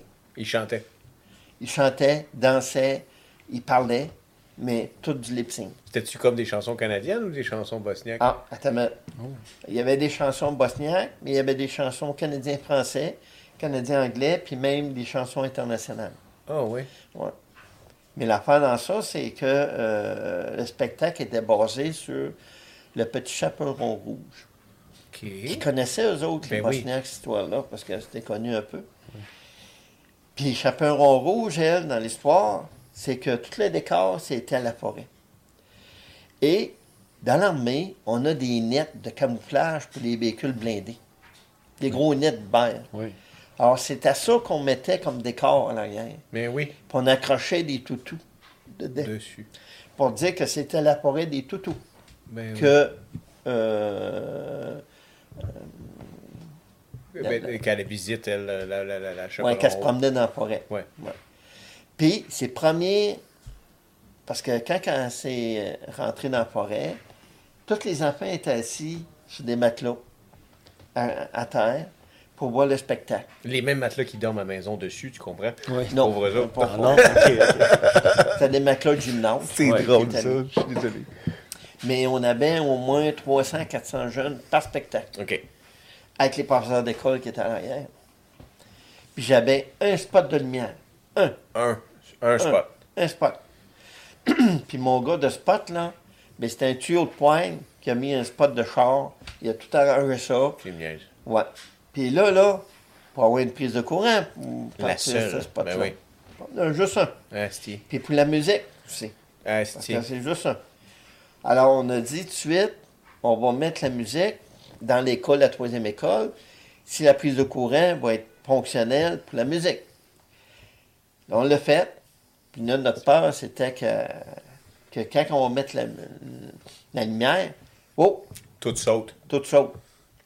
Ben, tu comprends, on met la lumière. Asti. Ça a tenu. Oh. Alors là, on a dit, OK, mais il ne faut, pas, euh, faut pas aller trop plus que ça. Non. On peut pas rajouter d'autres Mais non. choses. Mais, mais même si le breaker est lâché, tu sais, tu commences euh, le show must go on, hein, faut que tu le fasses pareil. Exact. hein. On, on aurait fait d'autres choses. C'est ça. Mais l'affaire, c'est que c'était la musique qui était plus importante, mais si on n'avait pas le spot. C'est ça, ouais. Totalement. Mais l'affaire, c'est c'est que euh, quand on a allumé tout, les lumières et la musique, tout marchait. Mais s'il aurait fallu que le breaker lâche, on aurait enlevé la, la, la lumière, puis on aurait apparti le breaker pour juste la Ouais. musique, le son. Fait que là, tu veux dire dans le sens que c'est la première fois que dans un théâtre opérationnel où que ces enfants, les gens ont vécu la misère, là, ils vivent de la misère encore. Ouais. C'est pas l'Allemagne, en 80. là. Non. C'est des gens qui vivent de la misère, puis vous, vous leur avez emmené un peu de bonheur à ces enfants-là. les enfants. Et, en plus, en Bosnie-Herzégovine, la connaissance de faire, marcher, parler des marionnettes avec une personne humaine, il n'y avait pas cette notion-là. Ils connaissaient pas ça. Alors, moi, dans mon spectacle, j'avais, puis là, je ne sais pas, vous ne connaissez pas ça, là, Bobino Bobinette, dans mon jeune temps, à la télévision, on voyait Bobino Bobinette. Ben oui. Alors, Bobino parlait avec Bobinette. Alors, le concept du spectacle, c'est que Chaperon Rouge, les premiers personnages qu'il rencontrait, c'était des marionnettes. C'est Bobino Bobinette. Ben non, c'est pas Bobino Bobinette. Ok. C'était des personnages qu'elle rencontrait, mais elle leur parlait. Et les personnages, ils répondaient. Ils jasent avec. Jase. Mais c'est tout en bosniaque, là. Oh, tabarnak. Comment ça? Parce que c'est, c'est, c'est, tout est enregistré. Même, ma chaperon rouge, c'est une de mes interprètes bosniaques. Mais elle parlait pas. Parce que pour l'avoir un maudit bon timing dans le temps qu'elle parle, puis dans le temps que le- le- le- le- le- le- le- les marionnettes parlent oui. ou les autres personnages. Ben oui. Puis deuxièmement, on n'avait pas de système de micro. Non, c'est vrai. Ensuite, c'était juste des speakers puis euh, système de son. Alors, elle ne pouvait pas parler euh, elle-même. Mais elle faisait mon chaperon rouge. Alors, quand elle rentrait dans le bois, elle rencontre des marionnettes, pas jaune, la patente. Puis là, elle repart. Puis là, c'est là qu'elle dit aux marionnettes, je m'en vais voir mes grands pour y emporter des galettes à melasse. Alors, chaperon rouge part. Mais quand elle part, les marionnettes partent. Mais là, c'est le loup qui rentre. Les grands méchants loups. Un grand méchant. Et là, dans l'histoire, ils disent que le loup a les oreilles très, très fragiles. Mais le loup a faim. Et son objectif, lui, c'est de voler les galettes à melasse à chaperon rouge avant qu'elle rencontre Mergrin. Sauf que dans l'orateur qui parle, ben, les enfants, si vous voulez aider Chaperon Rouge, il faut vous crier au loup, au loup, au loup, très fort pour que le loup aide Mal aux oreilles. mal aux oreilles. Mais oui. Alors, puis là, au loup, au loup en bosniaque, je ne pourrais pas vous le dire, mais les jeunes criaient au loup. Mon acteur, qui est un adjudant du transport, ben, il faisait semblant que là, le, son était trop fort, il s'en allait. Alors, Chaperon Rouge rentrait dans la forêt, comme un jeune, rencontrait un personnage. Il a rencontré M. Hibou, rencontré les trois petits cochons, a rencontré euh, Tweety Bird. Puis à chaque personnage qu'il rencontrait, il y avait une musique puis une danse qui se faisait, tout le temps. Alors, euh, les enfants embarquaient dedans, tout le patin. Mais à chaque personnage que Chaperon Rouge rencontrait, ben, M. Hibou, il dit, ben, je vais y aller avec toi, voir rencontrer Madame, euh, ta, ta maigre. comme Alors, il partait. Puis là, le loup rentrait. Oh, loup, loup, loup! Et il sortait. Parce que là, les enfants embarquaient, là. Oui. Ben oui, ils sont dedans. Ils Ils sont sont dedans. dedans, là. Ben Ils oui. sont dedans. Alors, euh, puis quand que euh, M. Hibou puis Chaperon Rouge, ben là, c'est les trois petits cochons. Ils rencontrent une petite danse, la patente. Trois petits cochons, on va y aller avec toi. Exactement Ouais, comme euh. Ils suivent. Il part. Ouais. Le loup rentre. Oh là! Il ressort. Penses-tu, il fait juste euh, Mais ça, comment ça finit pour les Bon, enfants? c'est ça. Alors là, quand elle a rencontré tous les personnages, même Pierrot, elle a rencontré Pierrot. Oui. Ouais, Pierrot. Pierrot, lui, c'était un musicien militaire. Il jouait de la guitare. Et il a appris une chanson en bosnien. Alors, quand que Chaperon Rouge a rencontré Pierrot, là, c'était plus notre système de son qui marchait, c'était lui qui chantait. Pour vrai? Mais les enfants connaissaient la chanson. Alors, les les enfants chantaient avec Pierrot. Oh, ouais. OK? Attends, il était pas muet, Pierrot? Oui, mais pas dans mon texte. C'est ça. Tu sais, Je sais pas si tu sais c'est qui Pierrot. Non, bon, non, non. C'était un clown tu sais, qui avait Ouais. un côté noir, un côté blanc. là. Ah oui, ben oui. Il mime, là. Ouais. Oui, oui, C'était oui. lui. OK. Mais, mais dans mon. Il arrivait avec sa guitare. Puis, euh, parce que lui, il emportait sa guitare en Bosnie Ben oui. pour divertir euh, les gens. C'est Ben oui. le soir, avec la patente. Il a embarqué dans ma troupe de théâtre. Puis j'ai dit, gars, toi là, il faut que tu apprennes une chanson bosniaque.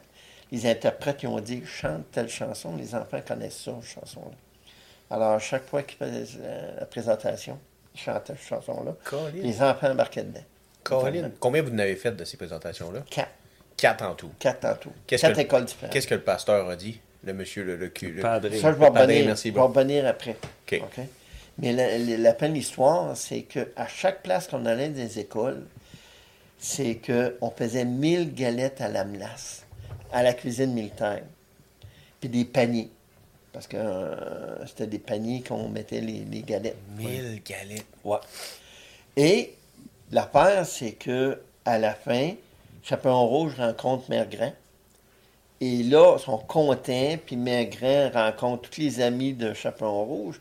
Mais Chaperon Rouge a laissé son panier sur une bûche. On avait une bûche euh, parce que dans le bois. Mais dans le temps que tous les amis parlaient avec Mère Grand, le loup sort. Puis là, il s'approche du panier. Qu'est-ce que tu penses que les enfants font? Écrit au loup. Oui. Oui, puis encore plus fort, même si ça se lève debout. Ah oui, il y en a Parce qui. veulent pas qu'ils volent le panier. Ah, il y en a des petits qui droppent les gants. Alors Ouais. là, là, là, ça crie. puis là, le loup il se bouche, mais il va aller chercher parce que lui, il a faim.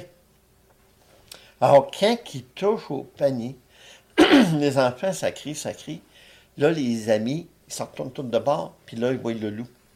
Et là, là ils viennent tout l'encercler, le loup. Mais grand dit, attendez, attendez, attendez. Puis là, on s'en vient voir le loup. Puis ma grand demande, pourquoi tu veux voler des galettes? Ben, le loup dit, ben moi, ça fait plusieurs journées que je mange pas. Puis j'ai faim. Ben, ma grand a dit, t'as juste à demander d'avoir des galettes. Pas bouger de le voler. Mhm. Là, la mère grand se retourne vers les enfants. Est-ce que vous m'aimeriez avoir des galettes à la? Les enfants, bien entendu, oui.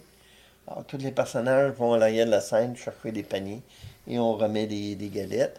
Pendant que le loup est assis la bûche en train de manger sa galette. Ah. Et c'est la fin de l'histoire qui se fait comme ça, la morale. C'est une belle C'est au lieu morale. de voler, c'est de demander. C'est bien. Alors ça, c'était l'histoire. Mais oui. Et on a fait dans quatre représentations, 1000 galettes à chaque représentation. 4000 galettes. Mes, mes acteurs, j'avais une équipe de maquillage, j'avais mes marionnettistes, c'était toute une troupe. Mais le fait que j'ai fait ça, il y a eu des relations diplomatiques élevées entre la Bosnie et le Canada. C'est fou, ça. Puis c'est le padré qui, qui, qui, qui m'a avisé de ça. Alors, le padré, plus ma capitaine, mon, euh, ma boss, ont écrit une lettre au gouverneur général du Canada pour avoir une médaille en conséquence de ça. C'est fou, ça. Et c'est là que j'ai eu ma médaille qui s'appelle la MMM, membre mérite militaire. Shit. Et là, je pourrais vous en parler un petit peu plus de ma médaille de ça. Oui. Mais Wow. c'est c'est une des, des- C'est une de tes Par plus- rapport ouais. à ça, il y a eu des, des relations diplomatiques euh, plus élevées. C'est incroyable. ça. Absolument. C'est fou. Ah, tu vois, là? Oh, ouais. Bon, mais là, j'étais en Bosnie. OK. Alors bien euh, Au Canada. au Canada, À Montréal. à Montréal, Ça arrive ça de Montréal. c'est ça. Et là, tout d'un coup, oh, là, j'étais à Saint-Jean-sur-Richelieu. Ils demandent l'expertise finance, administration pour l'Afghanistan. Là, on arrive dans le Oh. boom de la Là, on arrive dans le boom où que les deux tours ont été à New York attaqués. C'est vrai. Là, les Américains Hey. venaient se faire attaquer. Ça, j'ai une bonne question. J'ai une bonne question. Ouais. Parce qu'on n'a pas eu l'occasion de demander à Steven, qui est un ancien combattant qu'on salue, Oui. aussi. Nous, on s'en souvient comme c'était hier où ce qu'on était quand ça s'est Tout le monde se souvient à Ouais. quelle place qui était. T'étais où? À la base militaire de Saint-Jean-sur-Richelieu. OK, puis comment ça s'est passé en dedans de la base quand ça s'est attaqué? Puis au moment que c'est arrivé, je m'en allais dîner. Là, tout le monde était euh, devant- braqué devant la TV. Oui. Et là, je voyais pas tout le scénario puis toute la patente? Ben là, il était poigné, moi aussi, là. Mais là, là, ça a pris comme une heure et demie, deux heures, au appel, tous les chefs d'équipe, réunion spéciale. Parce que là, toutes les bases militaires étaient en alerte. C'est ça. Et là, le Canada recevait tous les avions qui se soient n'importe où en Amérique, ça amenait au Canada. C'est fou, ça. Sur tous les, les, les, les, les- aéroports. Tous les aéroports. Tous les aéroports. C'est militaire, même Ouais. Bagotville, puis Ouais, ouais, ouais, n'importe où. Alors là, on était un cran plus élevé côté sécurité parce que là, on ne savait my pas la situation qui, que ça allait se développer. C'est ça. Tu sais pas ce qui arrive après, là. Non. Alors, euh, un peu comme le Bergla. Bergla, on a monté un Oui, aussi. c'est une autre histoire. C'est vrai, t'as raison. Oui, oui. On était à, à Dalson dans ce temps-là, c'est un Richelieu. Puis on était 16 jours, nous autres même, c'était cin- 14, 14 jours sans électricité. Mais l'armée était toute dé- euh, déployée pour aider euh, la communauté au Ben oui. niveau du Bergla. C'est le bordel. Mais au niveau de, de l'attaque des tours, mais ça, c'était un cran. Et c'est là que les Américains ont dit Oh! Puis là, ils savaient que tout le- le- le- le- le- l'engrenage qui a commencé, c'est par le groupe de terroristes, les talibans. Alors là, les Américains ont dit on va attaquer les talibans sur leur terrain, qui veut dire en Afghanistan. Et c'est là que l'OTAN, et c'est quoi l'OTAN? L'Organisation du traité de l'Atlantique Nord. Exactement. Alors, tu vois, l'ONU est plus une mission de paix. Ouais. OTAN, c'est une mission plus de guerre. Ouais. Alors là, l'OTAN s'en allait là-bas en Afghanistan, côté guerre. Et là, ça s'en allait pas là pour euh, être en vacances. Non, non, non. C'était combattre les talibans. Ouais, là, les. les- Pas de pièce de théâtre. C'est ça, Pas de bro. pièce de théâtre. Non, non, non, non, non, non. Là, tu, tu vas pas en dehors du camp pour juste. Même quand j'étais là, ma première en Afghanistan, j'ai été deux fois. C'est vrai. J'étais là en 2009. On était à Kaboul, capitale. Le camp était situé pas loin de la ville de Kaboul, mais le soir, aucune lumière. Blackout total. Alors, tu marchais dans le noirceur. Pourquoi vous pensez qu'il n'y avait pas de lumière sur le camp?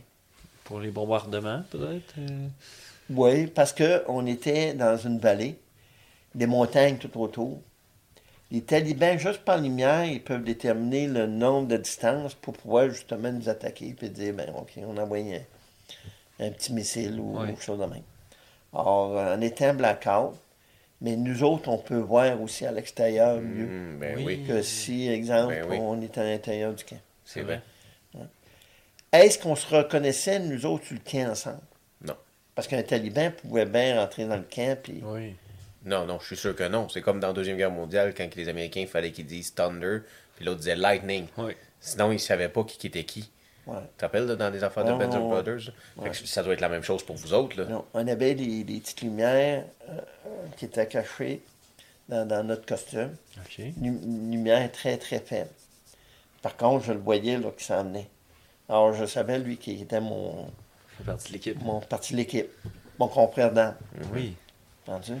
Mais si j'en voyais un qui se promenait, pas de ça, là, ben là, c'est de le challenger. Ouais, ouais. Totalement. Ouais, ouais, ouais. Sauf qu'il y en a un, des fois, il l'oubliait, ou Oui. il cachait trop, ou de la patente. Il mangeait un coup de crosse dans la. Ouais. Mais c'était important. Ben oui. C'était des, des moyens de communication euh, à l'interne. OK. Mais là, tu disais que tu étais à Kaboul. À Kaboul, Ça, c'est la première fois à Kaboul? oui, Quel, quel en camp? 2009, 2009. pour six mois de temps.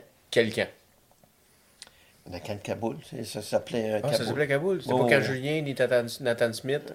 C'est pas eux Non, autres. ça, ça c'est La en deuxième 2000, euh, Plus tard. plus tard. OK, fait que ça s'appelle le camp de Kaboul. En 2004, c'est au camp Kaboul. On avait. euh, C'est ça qui m'a. Il y avait comme deux camps, là. Il y avait même Ouais. un autre camp, là. OK. Il y avait plusieurs camps. Fait que c'est ta première fois en Afghanistan. tu là, t'avais été en Égypte avant, mais c'est- t'avais jamais été autant dans le, dans le Middle East, là, dans la... Ouais, mais comme en Égypte, comme euh, Chypre, euh, comme en Bosnie, c'était sous le drapeau de l'ONU. Oui. C'est vrai. C'est ça qui change tout la donne. Ouais. Comme quand il est avec l'ONU, tu as un béret bleu. Ouais. Une bâche de l'ONU, C'est vrai. puis tu as un costume différent C'est vrai. de l'ONU. Quand tu es sur un terrain pour l'OTAN, Oui. là, je suis vraiment canadien. Je n'ai pas le costume de l'ONU, pas du tout. Les règles d'engagement sont différentes. Alors, euh, quand tu t'en vas en guerre, tu es chargé au maximum. Là, je parlais au début de ma carrière que j'aimais tirer. Oui. Ben, dans l'entraînement à Valcartier, des fois, c'était 6-7 mois d'entraînement avant de rentrer là-bas. Tu réalises ça? C'est fou, ça. Vous, vous partez six mois en théâtre opérationnel, mais c'est six mois de préparation avant de y aller. Oui. Ouais. C'est incroyable. Parce que pour tirer comme chantier, Ouais. tirer des grenades, Ah, sacrifice. chambre à gaz, Sacrifice. te mettre en forme, parce qu'il faut te tenir en forme avant que tu arrives là-bas. ouais, tu ouais, n'arrives pas là euh, De- non, non. avec un surpoids. Mais non, puis je fume deux paquets de clopes par jour. euh. faut que tu sois entièrement en forme. Ouais. Aussi, il faut que tu connaisses tes confrères d'armes que tu dois travailler, parce qu'il faut qu'il y ait une chimie, Oui. des atomes crochus. Exact. Ouais, Dans l'armée, on dit souvent l'esprit de corps. L'esprit de ouais, corps. un esprit de corps. Un esprit de corps. Oui. Alors, pour partir ça, cette machine-là, Mais oui. pas, pas évident. Là. Mais oui. Alors, c'est pour ça l'entraînement. Puis, euh, ben, ben, pas, l'en- l'entraînement aussi te prépare avec ceux que tu travailles. Puis ça, en 2004, c'était plus facile. Mais en 2009, c'était plus difficile. Oh. Ah oui? Pourquoi 2004 plus facile? Parce qu'à Kaboul, était une zone, euh, je pourrais dire jaune. Parce qu'il y a des, des- des couleurs. Oui. Même blanc. Ça- ça- euh, plus calme. Plus. Durant mes six mois, j'ai perdu un de mes confrères d'armes. Un. Shit. Mais en 2009, là, j'étais à Canada. Oh shit. Et là, c'était le camp Nitin Smith. OK. Qui est Nitin Smith? Aucune idée. C'est le premier militaire canadien qui est mort en Afghanistan. À sa mémoire, le camp a été son Nitin Smith. Oh. Puis, ce camp-là, on était situé à Kandahar, dans la zone au rouge. Le Canada avait accepté de se rendre là, de se déplacer de Kaboul à Kandahar. Alors, on était dans une zone très hostile où que les talibans étaient sur place. Oh my God. Alors, j'ai perdu 17 de mes confrères d'armes pendant 5 mois. Oh my God. Sur sept mois. Oh. Sur 5 mois, 17. Hey, c'est beaucoup de gens, ça. Oui, oui. Alors, euh, puis ça, ça faisait juste 4 jours que j'étais là, puis la première est décédée. Qui est une petite fille de 21 ans. Ah, Stevie. Karine euh, Blais, si je me rappelle bien son nom. là. Puis, euh, elle chauffait son véhicule blindé, puis c'est un véhicule... Parce que les, les talibans, homme à homme, ils perdaient. Ouais. Mais pour nous nuire, pour nous tuer, c'était des mines. Ils installaient des mines euh, un peu partout. Puis les mines, mais c'est ça qu'on que Ben ouais. pilait dessus, puis euh, Merci on beaucoup. perdait beaucoup, beaucoup euh, Ah, de ouais. ressources humaines par rapport à ça. Alors en 2009, euh, j'ai vécu beaucoup, beaucoup de up and down. Et quand on s'est entraîné à Valcartier, parce que je me rendais en Afghanistan, c'était au mois de février ou au mois de janvier, mais on s'entraînait dans la neige à Valcartier, sur le chantier. On en a parlé tout le temps, on courait avec des raquettes, puis on était sur le chantier. Puis, pour te rendre en Afghanistan, pour te un score, tel score pour te rendre là-bas. Comme un, un gars d'infanterie, mais son score faut être plus élevé qu'un gars de finance, Ben et oui. que lui, Ben oui. C'est pas son métier Ben premier, oui. Ben oui. tirer. Sauf que j'adorais tirer, mais la qualité de mes tirs, c'est pour ça que j'ai été, j'ai pu me rendre en Afghanistan en, en 2009. OK. finalement. Alors, on s'entraînait. En- à Valcartier, il y avait, on appelait ça euh, dans l'armée une machine à saucisses. Une machine à saucisses. Machine à saucisses, ça marche, c'est que faut que tu rencontres tous les secteurs logistiques Oui. Pour pouvoir dire, ben OK, ma feuille, et tout est signé, puis tout est tampé, puis Jean Guillemette est prêt pour aller en Afghanistan. OK. Exemple, faut que j'y aille à l'approvisionnement, supply, Supply. chercher mes combats TAN. Oui, c'est vrai. faut que ça mesure, Oui. puis mes bottes TAN. C'est vrai. faut que j'aille deux paires de bottes, puis euh, quatre. Euh, Aviez-vous les combats TAN en 2004? Non. Fait que vous étiez des... C'est là que des médias, souvent, ils en parlaient comme quoi qu'on était avec des, des combats verts C'est vrai. sur un terrain Ouais. que c'était désert. Ouais. On était invisible, mais tabarnak, Ben euh, ouais. totalement visible. Mais c'est là qu'on a eu des combattants. Crime. Quand même. OK. Puis en plus, quand on recevait un combattant au Canada, rendu en Afghanistan, pour les, euh, les éteindre, pas éteindre, mais les, les rendre dans un produit pour empêcher au niveau euh, des bébites, OK. totalement. Il y avait des bébites? Ben, il y a plein de bébites dans les pays chauds. Ah, ouais. totalement. OK, ouais. Même en 2009, sur le camp de Smith, on avait des chats sauvages qui étaient laissés sur le camp. Parce que c'est les chats sauvages qui nous protégeaient. Ils mangeaient les bébites, que ce soit les araignées, que ce soit des, Les les coquerelles, les scorpions. Ben oui. Les, les chats mangeaient Ah, ces ouais. bébites-là. On n'avait pas le droit de les nourrir. Alors, la nuit, on les attendait des fois là, euh, miauler. Ouais, ouais. Ou se battre. Mais, ou ou whatever, se battre. ouais. Mais on attendait ça la nuit. On n'avait pas de nourrir le chat. Si les médicales voyaient qu'un chat venait à côté d'un être humain, c'est peut-être qu'une personne qui le nourrit. Alors, il ne devient plus un protecteur. Il prenait le chat puis il le mettait en dehors du camp. Oh, Alors, les chats étaient une protection pour nous. Oui. Si on se faisait graffiner, il faut aller tout de suite au médical. Parce que là, on pouvait pogner les maladies, quelque que ce soit. Mais normalement, les chats avaient peur de nous autres. On ne les voyait pas. oh, ouais. Même durant le jour, on les voyait très peu. Oh, ouais. Mais la nuit, euh, ils se promenaient. Colique. Puis la condition de vie, était-tu mieux en 2004 ou en 2009, sa base? Non, mais les deux bases, c'était pas pareil. Pas du tout, pas du tout. Pas du tout, Non, du non, tout, non, OK. En 2004, c'était des tentes qu'on avait. On couchait, euh, c'était des petits rideaux qui étaient séparés. Au niveau, celui qui ronflait, là, à troisième îlot, là, mais on l'attendait très bien. Mais Oh, le tabarouette. on avait des nets par-dessus nos lits de camp. Ah oui, pour les bébés? On couchait dans des, euh, des mais c'était comme des saucisses, là. On zippait ça, là, puis on, on habitué. Puis les bottes, on les accrochait pour pas que ça y à terre. Euh, Qu'est-ce qui était à terre dans les barack box? Fermées, barrées. OK. On gardait tout, qu'est-ce qui... On n'avait pas le droit d'emporter des manger dans, dans, dans les OK. pour justement empêcher les bébites, euh, que ce soit. OK. Alors, c'est en 2004. 2004. 2009, là, on était plus sur un terrain où il y avait des édifices. Puis comme moi, ma chambre, c'était dans un building. OK. Mais euh, séparé. Il y avait... euh, on était peut-être 8-9 là, dans le même îlot, que je pourrais dire. Mais c'était tous des édifices. Il n'y avait pas personne qui couchait dans les tentes. Puis y avait-tu une condition de vie? Tu sais, je pense, Steven, il avait dit qu'il y avait un Tim Horton sur la sienne ou quelque chose de même. OK. Là, en 2009, sur le camp d'aviation de, de qui était la base militaire de toutes les autres nations, parce que nous autres, c'était juste Canadiens, puis très peu d'Américains. OK. Mais à, la, la base de l'aviation, il y avait un Tim Morton qui était soutenu par le Canada. Oh. C'est le Canada qui avait ouvert Tim Morton. Parce qu'il y avait plein de kiosques. Oh. Oh, il n'y avait pas juste Tim Morton. là. Il y avait un autre petit restaurant, un autre. euh, Il y avait des magasins de souvenirs.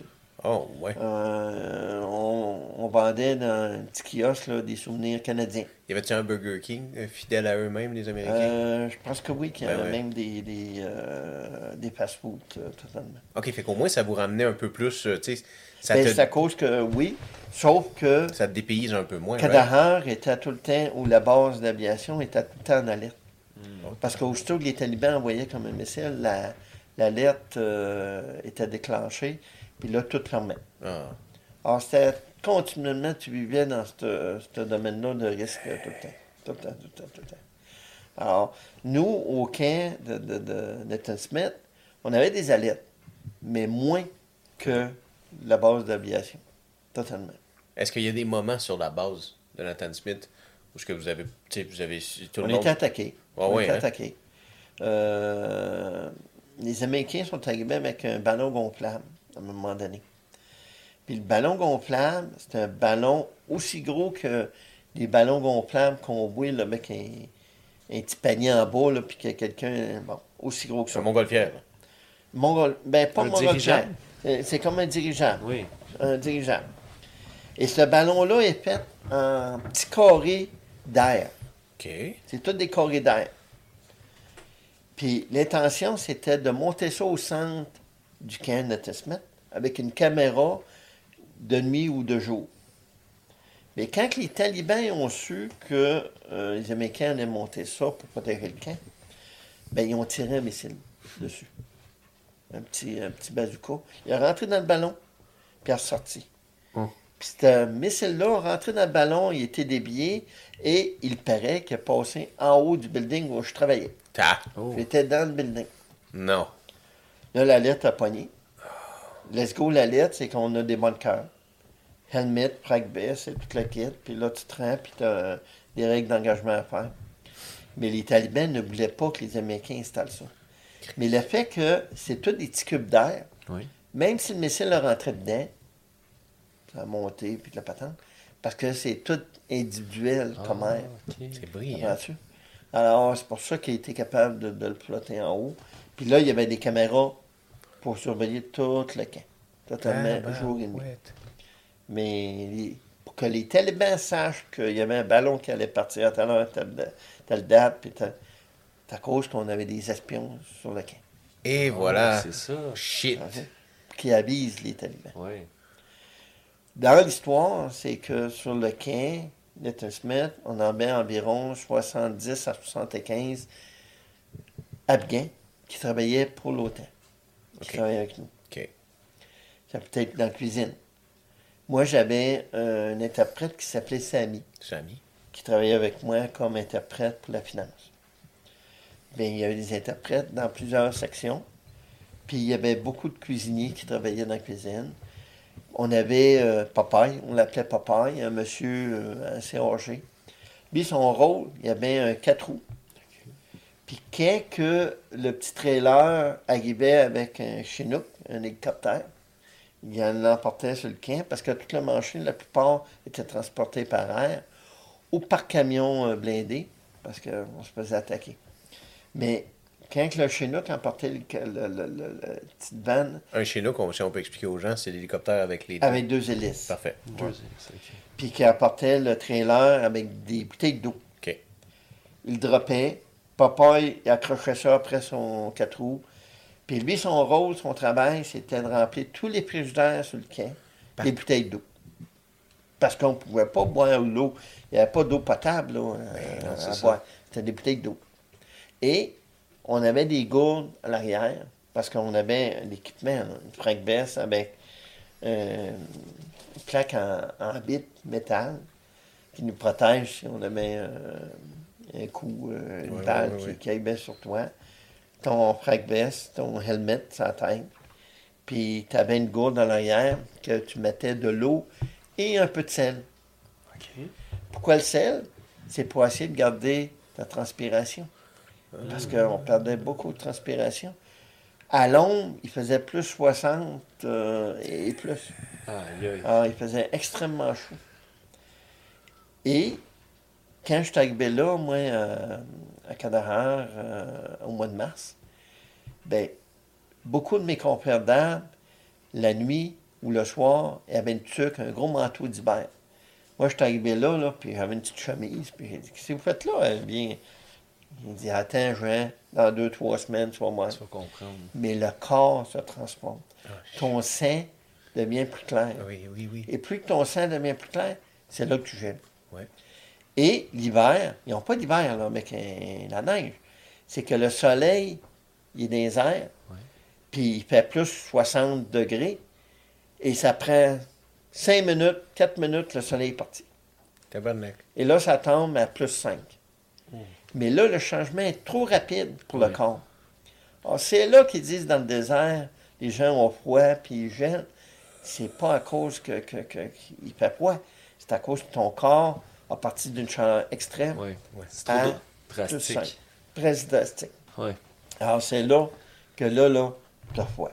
Et là, tu mets une tuque, puis tu te mets un manteau d'hiver, puis euh, tu mets des combines. Tes os gèlent tellement qu'il qu'il fait froid. Mais quand l'été arrive, mais là, là c'est différent. Là, les soirées, là, on est bien parce que c'est prêt. Mais, Tu euh, fais-tu jouer au badminton euh, en Afghanistan? Non. Il n'y a pas de gymnase. euh. Un, notre pire ennemi là-bas, c'est les talibans, ça c'est clair, mais c'est le sable. Parce qu'on avait des tempêtes de sable. Dans le domaine de la finance, une photocopieuse est très important, Ouais. mais on changeait la photocopieuse presque à tous les mois. Ah, Tabarouette. tabarouette. Parce que le, le, le sable rentrait dedans, puis oublie ça, de nettoyer ça. là. Ouais. Alors, on- le- le- l'approvisionnement nous emportait une autre photocopieuse, en- qui étaient déjà enveloppés dans un- une boîte, puis dans un sac, ou ça, puis on l'avait pour un autre un mois ou cinq semaines. Totalement. Tabarouette. Mais euh, photocopieuse remplie de sable, là, oublie ça, ça ne marche pas. Puis dans le temps, c'était des photocopieuses, c'était pas les imprimantes. Ouais, ouais, oui, c'est vrai. Imagine les imprimantes aujourd'hui, euh, Ouais. ça sont aussi pire. Ben oui. pire. Alors, euh, on marchait comme ça. Fait que là, dans les deux fois que tu es allé, Ouais. y a-t-il une fois qui a été plus dure que l'autre? Est-ce que c'est la Ben oui, dernière? fois? 2009 a été plus dur. Pas mal plus. Zone Ouais. rouge, le fait que t'es pas à Kaboul, Ouais, Kandahar. t'es à Kandahar. En plus, quand dans ma chaîne à saucisses dans l'entraînement, ben tu rencontres euh, le padré, tu rencontres des travailleurs sociaux. Et c'est là que le travailleur social te demande de, de déclarer deux parrains. OK, c'est quoi ça? Bon. Alors que tu déclares avant de t'en aller en Afghanistan un parrain de corps ou un parrain administratif. Un parrain de corps, c'est que si Jean Guillemette meurt là-bas, ce parrain de corps-là va me suivre dans ma tombe jusqu'à Toronto, parce qu'on arrive à, à l'aéroport de Kingston. Vous savez que l'autoroute de Kingston à Toronto est, le- le- le- est rendue l'autoroute, euh, pas des honneurs, l'autoroute euh, des, euh, des vétérans. Oui, oui, oui, c'est là où il y a plein d'affaires, c'est viaducs Ouais, de c'est ça que tout le monde, là, quand ils savent que le Oui, cor- oui, oui, oui. corbillard arrive avec un militaire, mais tout le monde sont sur la route. Alors, tu te rends euh, là-bas à Toronto pour déclarer quelle heure, quelle date, euh, comment il est mort. Et le parrain de corps te suit. Après ça, là, c'est la cérémonie de décès, cérémonie euh, officielle. Et, comme vous avez vu à la télévision, souvent, il y a un drapeau du Canada Oui. qui est situé Oui. sur la tombe. Sur la tombe. Alors, ce drapeau-là le suit, le corps.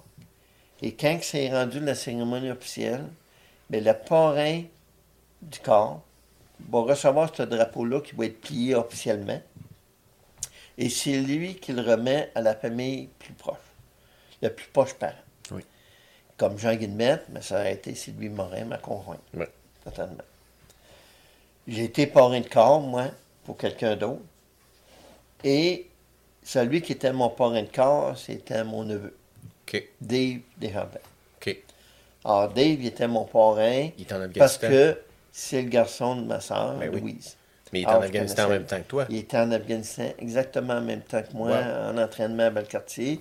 Puis on s'est parlé, puis on a dit, ben Dave, je vais être ton, ton parrain de corps, Ben vu oui. que je connais la famille, puis vice-versa. Ben oui. C'est- important qu'il soit pas du même camp que toi aussi, c'est Oui. ça? Un autre aspect, c'est que le, le, le parrain de corps ne peut pas être dans le même escadron ou dans la même section. Ben oui. Parce que si, exemple, il prend un de ses chums, Dave, puis qu'il meurt, ben, ça va pas bien là, pour. euh, Mais personne ne va donner parrain. drapeau à personne. Là. Exact. Ça. Au même titre que moi, j'avais euh, des gens qui travaillaient avec moi dans, dans la finance. Je ne pouvais pas les prendre comme euh, parrain de, de corps. Parce que si, justement, le, le missile taliban aurait explosé le building quand on était tous là, on mourrait toute la gang. Toute la gang. Euh, alors, c'était tout le temps quelqu'un euh, d'éloigné. Alors, puis, le parrain administratif, lui, que si Jean Guillemette meurt, ben, il ramasse toutes mes affaires, il met ça dans une bank box, puis il envoie ça au plus proche parent. Lui, il reste là-bas. Lui, il reste là-bas. Il continue à travailler. C'est lui qui est le parrain de corps, vient pour suivre le corps, puis il l'emporte pour la, la cérémonie officielle, remet le drapeau et il retourne en Afghanistan, OK. En théâtre opérationnel. Pourquoi ça? Ben, c'est un peu comme s'il y aurait 10 militaires qui mouraient en même temps. Ben, les 10 militaires ont chacun leur parrain de corps. Oui. Et pour s'assurer que Jean Guillemette est dans cette tombe-là, puis que euh, Jean-Michel est dans celle-là, puis que Michael est là. Merci. Oui. Merci, oui. C'est juste pour vous dire, vous auriez chacun votre parrain de corps, Oui. vous seriez suivi tout le temps jusqu'à votre cérémonie. Exact. Comme moi, ma cérémonie aurait été à Varro. Oui. Euh, Michael aurait été peut-être à Calgary, euh, en Alberta. Comment tu Euh, sais que c'est là que je vais être enterré? Calgary. C'est pour te dire Oui, un oui. peu, toutes les... Oui. tout le monde s'en va à Toronto. Mais comment tu te sens là, dans les forces? Dans le sens, tu sais que tu es dans l'armée. Tu sais que votre job, c'est de faire la guerre quand il faut la faire. Quand que, il commence cette affaire-là de saucisse, puis là, il t'explique, mais là, on va prendre ta photo officielle. Oui, là, il y a une photo officielle. C'est très important parce que cette photo-là, que si tu meurs, c'est cette photo-là qui va devenir officielle pour le restant de ta vie. Exact. Exact. toujours. Pour toujours. C'est la- Même à Ottawa, il y a une mur des famous euh, military ou choses de même. Là. Ben, tous ceux qui sont morts euh, C'est dans un théâtre opérationnel. C'est ça. Là, on t'explique ça. Ensuite de ça, faut que tu trouves un parrain de corps. Ouais. Là, on te- dans le sens, là, tu fais comme, OK, mais elle est vraiment plus réelle que je pensais, cette guerre-là. Ouais. Si on me dit ces choses-là. Ouais.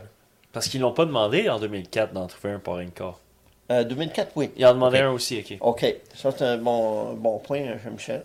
Quand on se, dé- on se déploie sur l'OTAN, Oui. les règles de préparation est différente que quand tu t'en vas pour l'ONU. Exact. Parce que l'ONU, on va là pour le maintien de la paix. Casque bleu. Casque bleu. Oui. Alors, on va pas là pour la guerre. Alors, nos règles d'engagement, là, euh, quand j'ai été en Égypte, là, j'avais pas de fusil, là. Non. Pas du tout. Ouais. Euh, quand j'ai été à Chypre, j'avais un fusil, mais il était dans mon back box, Ouais. puis euh, sortait pas. il marchait pas. Ouais. Il marchait, là, mais euh, il était au champ de tir, puis Ok. euh, m'entraîner, mais pas avoir une qualification X. Exact. Euh, quand j'ai été en Bosnie-Herzégovine, c'est la même chose. Puis les marionnettes. Puis j'ai pu faire des spectacles, des marionnettes, Oui. puis de la patente. Exact. En Afghanistan, j'aurais pas pu faire ça. Mais non. Oublie ça, là. Alors, euh, puis en 2004, j'ai fait un projet humanitaire en 2004. En Afghanistan? En C'est que tu as Afghanistan. réussi encore à utiliser d'un peu d'imagination pour emmener. Ça, c'est pas le padré, c'est non, moi. c'est toi, là, pour emmener un peu de plaisir à- aux gens là-bas. Oui, je vais emporter le sujet. C'est que euh, je faisais partie de l'organisation de, du soccer Soccer. de Delson, Ouais. Oui. avec toutes les, les- les communautés de Saint-Constant, Sainte-Catherine et la Prairie, toute le kit. Le Roussillon. Roussillon. Ouais. Euh, le- puis un des aspects, c'est que en Afghanistan, je sais que c'était des joueurs de soccer. Alors, j'étais certain que l'équipement, il y avait très peu. Ah oui, c'est vrai. Alors, quand j'ai su que je m'en allais en Afghanistan, j'ai demandé à toutes les équipes de LSVM, Oui. Ligne Soccer de la Voie maritime, de me remettre tous leurs biens équipements, que ce soit des nets de, de, de, de, de but, euh, si les parents voulaient plus garder des espadrilles des, avec des crampons, euh, des protèges tibia, Oui. tout ce qui est soccer. Les gilets Les de gilets. Delson, ça patate. Alors, beaucoup de municipalités ils ont dit OK, on va embarquer dans le projet de gens, on va donner tous nos gilets de Delson parce qu'on va en acheter d'autres. Ben oui. Alors, il y en a plusieurs qui ont pris l'occasion pour renouveler leur, leur euh, Leur chandail. Leur, chandail avec le logo de uniforme. la patente. Leur uniforme, ouais. Alors, j'ai emporté des chandails de Delson là-bas, de Saint-Constant, de La Prairie. de- C'est drôle, ça. Ouais. Et j'ai emporté ça à Saint-Jean-sur-Richelieu dans des boîtes. Et j'ai été transporté euh, euh, à Kaboul Tabarouette. quand j'ai été là-bas. Et rendu là-bas, j'ai travaillé avec d'autres militaires. On était fait la distribution de ça dans des écoles. Alors aujourd'hui, peut-être que des jeunes sont encore avec des chandails verts de Delson qui jouent au soccer. Oui, mais Je sais pas. Ou C'est- jaune Saint-Constant parce que rond. C'est vrai. Oh my bon. God. C'est bon. C'est fou, peut-être encore. Ben oui. Là, on parle de 2004. Hey. Ah ouais, C'est- plusieurs années, oui, mais oui. on ne sait pas. Il faut dire aussi que en 2004, c'est tellement les, seulement les petits gars qui étaient dans les écoles. Les petites filles ne pouvaient pas y aller. Ils n'ont pas le droit. Ça s'est développé, là. On- Les petites filles ont été à les écoles. Mais dans le temps, c'était juste euh, les garçons. Et quand je suis arrivé, euh, il y avait des poteaux, mais pas de net de, de, de soccer, parce qu'il n'y avait pas. Alors, on a apporté des nets de soccer, puis des gilets, puis tout. Tu m'emmènes dans une question. C'était comment pour les femmes militaires qui devaient sortir euh, de la base? Ah, les femmes militaires. Aussitôt qu'ils sont militaires, les, les, les Afghans, ils faisaient aucun cas. Parce qu'ils savaient qu'ils sont allés euh, pour leur travail. Ouais. Puis ils sont habillés euh, avec leur, leur helmet, puis euh, tout le costume Pour militaire. t'habiller comme un homme, dans le fond. Ouais, habillé comme un homme. Ouais. Alors, Ouais. euh, Ou c'est l'homme qui est habillé comme elle, euh, soyons. ouais, Ouais, ouais. ouais. Mais euh, c'est ça. OK. Il n'y a pas. euh, OK. il y a pas euh, Fait que t'as réussi à emmener des chandails de soccer, des ballons, Ouais, pour tous ces tout 2004. petits-là. Ouais. C'est fou. Là, qu'est-ce que euh, vous aviez eu d'autre? C'est dans le sens que, tu sais, dans le temps, là, pendant la guerre, il envoyait euh, Marilyn Monroe encourager les, Les troupes. les troupes. Là. Oui. Avez-vous eu, vous, des... euh, Ouais, à tous les places que j'ai été euh, euh, déployé, le Canada organisait tout le temps une troupe de. euh, il y avait un mot pour ça, mais récréatif, une troupe récréative pour nous divertir. Alors, je me rappellerai tout le temps quand été à Ismaïlia en Égypte. Au, je sais pas si vous connaissez c'était pas beau dommage, mais c'était une, une troupe québécoise, là. Euh, que c'est Beau beau. Qu'est-ce qu'ils chantent, Beau Dommage? Harmonium, les bébés. euh, Les bébés? Non, un beau. Ouais. Un groupe de beau. Qu'est-ce qu'ils chantaient, Beau Dommage? Ouf. Euh, faudrait que je, je verrais parce que Ouais. je l'aurais ça un record. Mais exemple, c'est Beau Dommage. Oui. Alors, Beau Dommage, c'est un troupe québécois. Exact. Alors, ils ont fait deux spectacles. Un spectacle tout en français, puis le lendemain, c'était en anglais, mais avec leur chanson française. Parce que, mais c'était un spectacle en anglais. Ben oui. Totalement, parce qu'il y avait des artistes anglais. Oui. Quand ils ont venu chanter pour le, le- le spectacle français, ils chantaient en anglais. Ben oui. Mais l'animateur était en français. OK. Le lendemain, c'était en anglais, puis c'était un animateur en anglais. Alors, euh, ça, c'était euh, En Égypte. Euh, quand on était à Chypre, on a eu une troupe euh, qui ont venu faire un spectacle aussi. Totalement. Après ça, euh, quand j'ai été euh, en Afghanistan, c'était pas des. Ils venaient eux autres juste pour un petit, euh, une petite troupe, là. Tu sais, je veux dire, euh, pas beaucoup. Pas beaucoup? Quand j'étais à Kaboul, c'était des chansonniers qui ont Oh. venu. Oh. Totalement. Qui ont venu. Même, il y avait des, des représentants de la Ligue nationale de hockey Oh! qui venaient. Euh, Guy Lafleur, je l'ai vu là-bas. Oh, ouais! Euh, ouais, j'ai vu... euh, OK, ils venaient aussi, eux autres aussi, Wow. comme euh, personnalité publique. Ouais, ils venaient juste serrer la main. Puis on avait une patinoire qu'on jouait au hockey-ball. Avec Puis eux. ils venaient jouer un petit peu avec nous. Ça, c'est beau, ça. Mais il y avait la misère parce que la chaleur, Ah oui. c'était pas évident, eux Ben autres. oui. On était juste de passage. Puis Ah oui. à plus 60, là, Oh, ouais. euh, c'était. Mais c'était pas dangereux pour tous ces gens-là de venir ces bases comme ça? euh? Mais c'était dangereux, mais c'était pour le moral des troupes. Ouais, OK. Totalement. Le C'était pour le moral des troupes.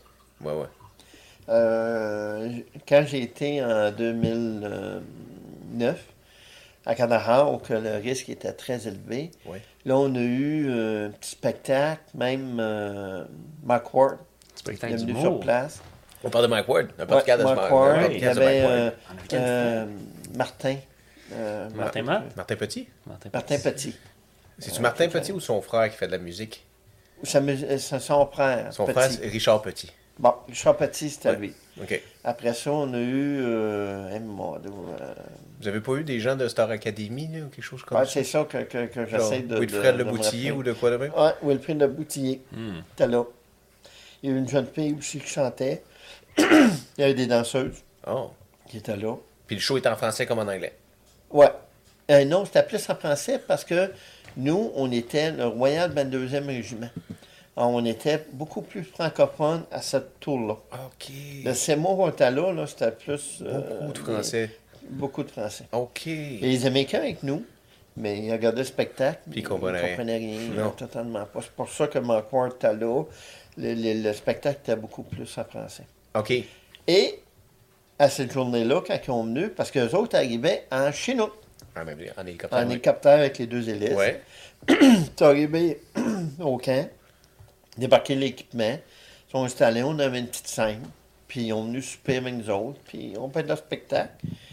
Mais au moment qu'il fallait qu'ils partent, les hélicoptères ne pouvaient plus voler. Ah, c'était. Ah oui. Ouais, le, le- le risque a été plus élevé par la présence des talibans. Hmm. Alors, la troupe de théâtre, il a fallu qu'ils restent sur place, Mm. sur le camp. Les autres ne voulaient pas, Ben, c'est sûr parce qu'ils voulaient s'en aller, parce Ben que là, ils savaient que, que plus qu'ils restaient, plus que les risques étaient plus élevés. Ben oui. Ils voulaient partir tout de suite. Ben oui.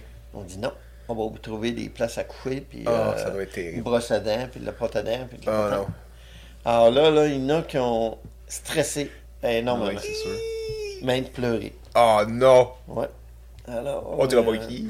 Je pourrais vous les dire. Non, non, tu euh, l'es pas. Il y a plein de gens qui écoutent Ouais, ça. c'est ça. Dis-les Mais euh, il y en a qui ont vraiment, vraiment la chienne euh. Oh, ben de sûr. rester sur place. parce qu'ils ne savaient pas trop où que le, le risque allait être Non. plus élevé. Non, puis vous êtes des militaires, vous leur expliquez pas tout en compte qu'est-ce qui se passe, comment qu'on va sortir, Non, non, a- Non. Vous leur dites rien, là, c'est Non, juste puis là. On a une règle d'engagement que s'il y a une alerte sur le quai, on sait tous où qu'on s'en va, puis on s'habille comment. Le fait qu'eux arrivent sur le terrain, bien là, il faut que, absolument qu'il y ait une règle d'engagement qu'ils apprennent que s'il y a une alerte, où tu t'en vas? Hey. Dans quel bunker. Ah. À quelle place tu vas coucher? Ah, Euh, puis là, ils ont déterminé des parrains pour eux autres sur, Chacun d'eux. Ça va, ouais. Pour pouvoir dire qu'est-ce qui se passe s'il y a eu quelque chose. c'était. Ah ouais, ouais. Oh my god. Ils ont parti le lendemain, Ok, en on- Chinook. Ok, on dormi là. Et ils ont dormi une nuit. Euh, On Ils s'entend. On s'entend-tu qu'ils n'ont pas dormi beaucoup? Ils n'ont pas dormi beaucoup. C'est même il y en a qui doivent avoir jasé toute la nuit. Je pense Ah ouais. que oui, c'est sûr que oui. Puis stressés au bout. Ben oui, c'est sûr que oui. Ceux qui fumaient pas, ils doivent fumer des cigarettes à ce moment-là. Ouais, tous ces paquets, tout, tout ce qu'il avait amené, paquets. ouais. Ouais, ouais. Mais euh, je suis certain qu'il y en a qui n'ont pas dormi. Hey, Je, je suis clair et précis. Mais, c'est ça le terrain. euh, oui, c'est ça. C'est ça le la terrain. guerre est là. Oui, oui, elle est là.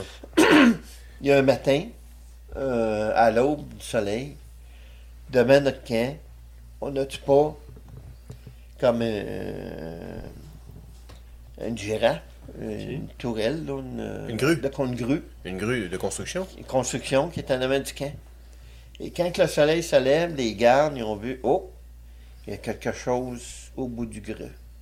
Et au bout du grue, c'était quelqu'un pendu. Terrible. Et là, ils ont été décrochés. Ils sont aperçus que c'était notre chef cuisinier de notre camp. Oh, terrible. Ça va, ouais. Alors, les talibans ont découvert qu'ils travaillaient pour l'OTAN. Parce que les talibans avaient dit au chef afghan, si on découvre que vous travaillez pour l'OTAN, Ah, Stiffy. alors là, au moment qu'il a été décroché, il y a une patrouille, ben, une patrouille de quatre véhicules se sont rendus à la place qui reste. Et ils ont découvert que toute sa famille avait été tuée, Ah, ta. toute détruite. Ah, Alors, ils ont emporté le corps. L'armée, parce qu'on entraînait la- l'armée afghane euh, sur le terrain. Alors, quand on a découvert ça, l'armée afghane a pris le contrôle de sa maison. Parce que je ne sais pas si vous connaissez la région musulmane.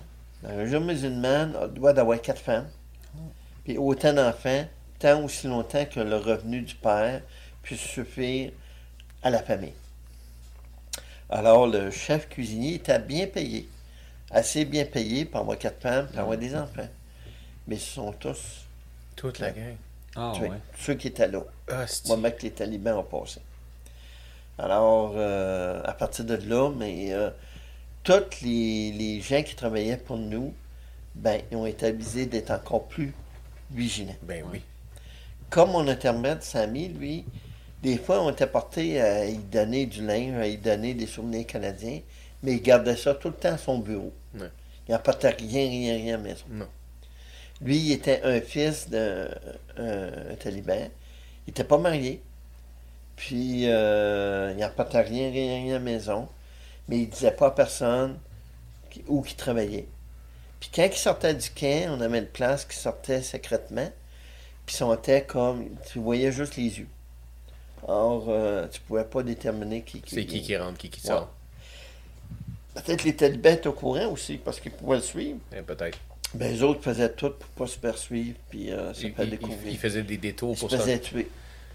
Non, mais il faisait-tu des détours pour se rendre chez eux? Est-ce qu'il. Est-ce qu'il... Oui, oui, ils faisaient c'est ça tours. qu'il devait faire. La plupart avaient des, des, des petites motos, sais. Ben oui. Alors, ils sortaient en moto, puis ils prenaient la vitesse qu'ils voudraient, puis euh, à gauche, pas à droite, puis dans des, des coins, là, qui... Mais on avait 70. Hey, c'est beau. Quand même.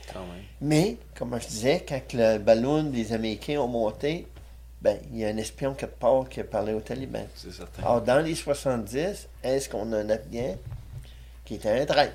Peut-être. Peut-être. Tout le temps. Il y en a tout le temps.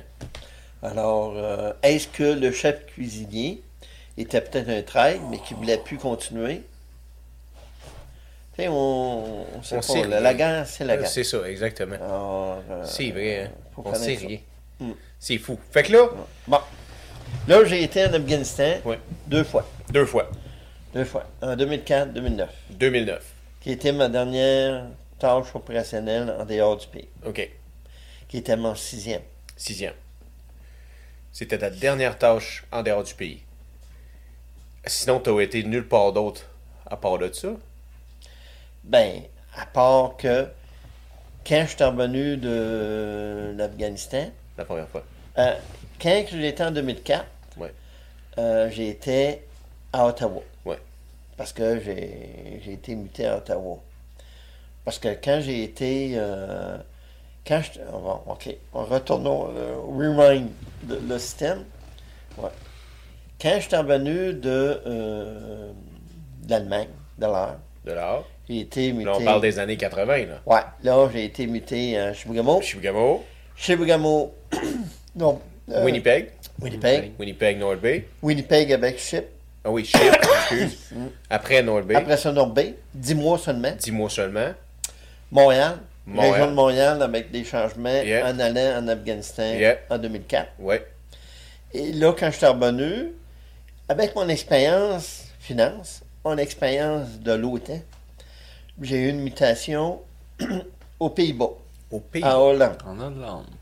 OK. pour le quartier général de l'OTAN à Brunson. Bronson. Alors là, on se déplace toute la famille. Toute la famille. Toute la famille, une maudite belle maison, euh, travaille comme adjudant maître à l'OTAN. À l'OTAN. Oui. À l'OTAN, c'était un édifice assez. un niveau de code très sécuritaire. Parce que, je veux pas, on travaillait fort. Je vais prendre une gorgée de. Je vais prendre l'eau parce que ça paraît, ça paraît, ça paraît le fun de parler d'une heure et demie, mais à un moment donné, euh, tu manques de salive. Manque de salive. Ah oui. Euh, des fois, je me demande comment ils faisaient André Arthur puis Denis Arcand, puis ils parlent pendant une heure et quart, eux autres, puis... euh, C'est vrai, hein? Ben oui. Fait que là, t'es allé en Hollande. Oui. Après Hollande. ça, Hollande. Puis, j'étais supposé d'être là 4 ans. 4 ans. Ouais. Et là, j'ai été adjudant maître quand j'étais arrivé là. Et à Hollande, ben, Bronson travaillait sur des plans stratégiques pour les années qui s'en venaient en Afghanistan. OK. Alors, le fait que je connaissais le terrain de l'Afghanistan me permettait de travailler pour les Ben oui. plans futurs. Oui. Ben oui. En plus, mon rôle en Afghanistan, c'était de travailler pour reconstruire le pays. OK. Alors, dans mes six mois, j'étais là, on a reconstruit des routes, des écoles. On a même déminé un terrain. Oh, Puis ouais. déminer un terrain, là, ça prend du temps. Ouais. Mais on a parti le projet. Après ça, on a fait des puits pour emporter de l'eau dans des villages. on a fait un projet à Canara pour ramasser les déchets parce que leur système de, de, de, de, déchets, c'était zéro là. J'étais ça n'importe où. Et le brûle, j'imagine. Pardon? Et le brûle? Ah, ça, c'est un autre, une autre histoire que je pourrais raconter. Parce que le vase qui est là, on va, on va ouvrir le- la parenthèse. Ça vient de là, dire, ça, hein? Ça, c'est un vase fait en étain. Fait pour des touristes. OK. OK? Ça veut dire c'est en trois pièces détachées. Oui. Euh, c'est fait à la main. Parce qu'il n'y a pas d'électricité là-bas. Oubliez ça. là. C'est ça. Alors, euh, c'est des moules. Ils mettent l'étain dans, dans les moules. Ils font chauffer ça par le soleil. Après ça, ils prennent pour courber là, le, le bord quand c'est mou. Comme ça. Euh, après ça, que les décors, c'est fait à la main. Picoté euh, avec un, petit du pic. travail en tabac. T'en as, Ah, toi, là, dans le devant. Ouais, c'est ça. Ouais, il y en a des petits comme ça. Puis ils mettaient quoi là-dedans? De l'eau? Dans leur huc, euh, dans leur maison, des, des, des, des faites en, en boîte, presque, va. ou des huttes en, en toile, c'est que eux, durant l'été, ils ont des bases, mais pas décorées comme ça. là. Mais ils ramassent toutes les selles, que ce soit animales ou humains, et ils mettent, ils font sécher, que ce soit sur les murs ou à terre ou sur les huttes. Puis quand c'est sèche, ils mettent ça dedans. Attends, attends, attends.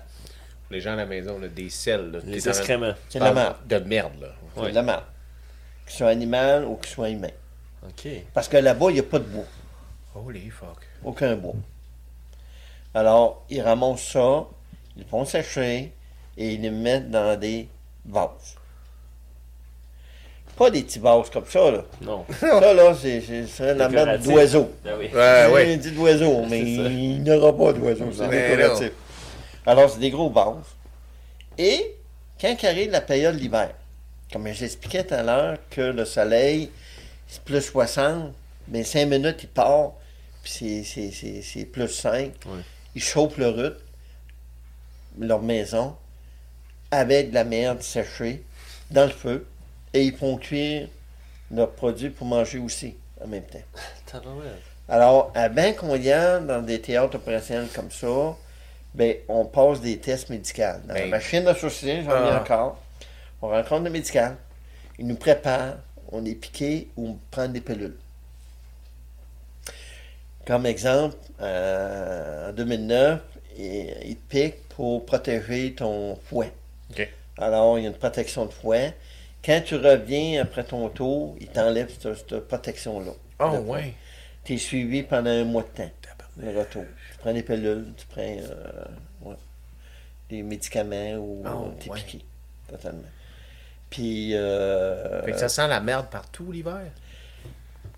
quand que, à Canaran, là, vers 4 heures, là, parce que c'est là que le soleil part, ben là, tu vois une fumée blanche au-dessus de la ville. On dit que Montréal, des fois, est pollué ou les villes, mais là, là, il est pollué, puis on sait de quoi. C'est pas une usine là, qui part euh, Non, non, non, non. du bois ou quelque chose de même. C'est que tout le monde chauffe leur, euh, leur maison, mais avec des excréments qui, qui étaient séchés. Puis nous, on se plaint de la fronderie Horn. Ouais. Les autres, ils, ils respirent de la merde à Ben, peut-être que la, la pollution est peut-être moins forte Moi, je rigole pas. de ça que, que, euh, la fonderie. là. Mais euh, Mais c'est quand même dégueulasse. Ben, parce qu'on le sait, c'est quoi. Mais euh, si on le saurait pas, on serait moins dégueulasse. Oui, t'as raison. Mais Ça sent pas tant que ça. après une semaine, là, tu- tu- Tu le sens un peu. Moi, on va dire, le, le- le- le gros danger, c'est les talibans. C'est pas la senteur de ça.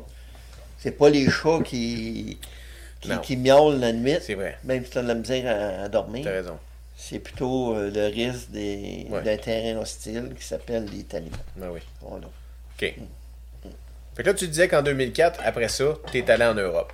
Tu as travaillé pour Bronsum, à la base de Bronsum de NATO, aux Ouais. Pays-Bas. La, la ville de Bronsum avait de une base militaire qui Oui. s'appelait l'OTAN, l'O, Oui. qui était euh, la base de Bronsum, mais dans la ville de Bronsum, euh, aux Pays-Bas. OK. J'étais muté là pour quatre ans. OK. Les trois enfants se sont déplacés. Oui. Sylvie s'est déplacée avec moi. Ben oui. On a eu une belle maison, euh, Ouais. assez grande, parce que la famille était assez large. Ouais. Euh, même en arrivant, on a dit aux trois enfants, vous allez avoir chacun votre chien. Hmm. Ouais. La façon Ok. de les convaincre de déménager. Ouais, un, puis les motiver aussi euh, totalement.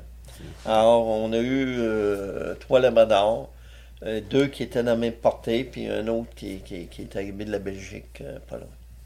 Alors, euh, sur place, euh, les enfants ont été à l'école internationale, qui était avec les Américains, avec toutes les nations, les, les, les, les Belges et euh, toutes les nations qui étaient là. Il y avait une belle école qui était là, puis avec beaucoup, beaucoup de, de- de- d'activités sportives. Oui. Hein, football, puis Beaucoup de choses. Beaucoup de choses. Puis, euh, c'est certain que toute l'encadrement se faisait beaucoup en anglais Ouais. et non en français. Ben oui. Sauf qu'on avait des professeurs euh, en français aussi qui étaient sur place. Oui, il y a des Québécois là-bas aussi. hein. Oui, des Québécois, professeurs d'école, Ouais, totalement. Directeurs d'école et toute l'équipe. Et comme les deux filles qui étaient plus âgées, eux autres, à un moment donné, parce qu'on était là trois ans, au départ, on était là quatre ans. C'est vrai. Alors, euh, dans la deuxième année ou troisième année, là, on a décidé de les inscrire en Belgique, euh, euh, la ville de, de Belgique. C'est pas. Liège. Liège. Liège. On les inscrit à Liège, puis euh, on leur ajoute un Jeep euh, Cherokee pour qu'ils voyagent eux autres mêmes, C'est vrai. totalement. Alors, ils voyageaient tous les matins euh, à Liège avec un autre jeune Canadienne euh, qui était là avec nous autres. Alors, tous les matins, à l'école à Liège. C'est une belle toute une expérience. expérience Ben oui, de pour des jeunes, des jeunes adultes là, de 18 ans. Là. Ouais. Colin. En plus, il y avait une plaque canadienne. Ouais. Parce qu'on a une plaque canadienne là-bas, spéciale. Alors, c'était pas euh, hollandais Ouais. comme plaque. Parce qu'il y avait une friction entre les Belges et les Hollandais. C'est Les, les- les- les véhicules euh, belges en Hollande se faisaient, euh, on dire, euh, massacrer leur auto et vice-versa. Les Hollandais en Belgique se faisaient massacrer. Mais nous, en ayant une plaque canadienne, c'était un peu comme une plaque en ambassadeur. Oui, c'est ça. euh, T'étais pas touché, puis euh, tout allait bien, là, totalement. Alors, euh, puis souvent, on allait au cinéma euh, à Liège, voir des films français. Ben oui, parce que vous êtes francophone. Puis il y avait un tabarnak de beaux cinémas, là, avec Ouais. plusieurs, euh, plusieurs euh, studios de... Fait que ça de- dépaysait un peu moins de l'Europe. ouais. Ça, il y avait ça. Ouais. En plus que vous, vous aviez habité en Europe dans les années 80. Vous êtes Ben, on rencontrés connaissait là. le, le terrain. Sauf ça. que là, on, on- en Allemagne, on était dans le sud. Ouais. Nous, on était totalement dans le nord Ouais. de l'Allemagne. Ouais. Totalement dans le nord. Collé ça, ça, ça- sur euh, Amsterdam. Et Ben, tout, quand euh, Brunsum là, était situé à 5 minutes de l'Allemagne, puis il y avait une base canadienne euh, en Allemagne. Alors, souvent, on allait euh, magasiner euh, sa base euh, canadienne, qui avait les Américains aussi sur place. Alors, euh, beaucoup de services. Il y avait aussi une base américaine pas loin, qu'on allait après l'épicerie là, souvent. Puis si on voulait louer une vanne ou quelque chose, c'était avec les Américains qu'on allait faire ça, Mhm. totalement. Alors, euh, non, on avait euh, du bon service euh, sur place. Puis, veut pas, le pays, Pays-Bas, c'est tout un pays propre, de qualité hors pair. C'était vraiment là, numéro un comme, comme pays. Fait que là, vous êtes revenu de l'Europe en 2000. T'es parti en Afghanistan en 2009 la deuxième fois.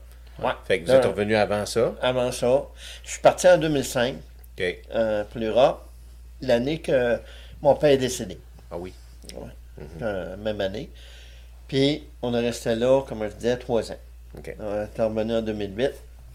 Et là, quand je suis revenu en 2008 à Ottawa, là, il y a un besoin d'un capitaine de finance en Afghanistan, À nouveau. en 2009. Alors là, j'ai dit, pick me, je vais. y aller.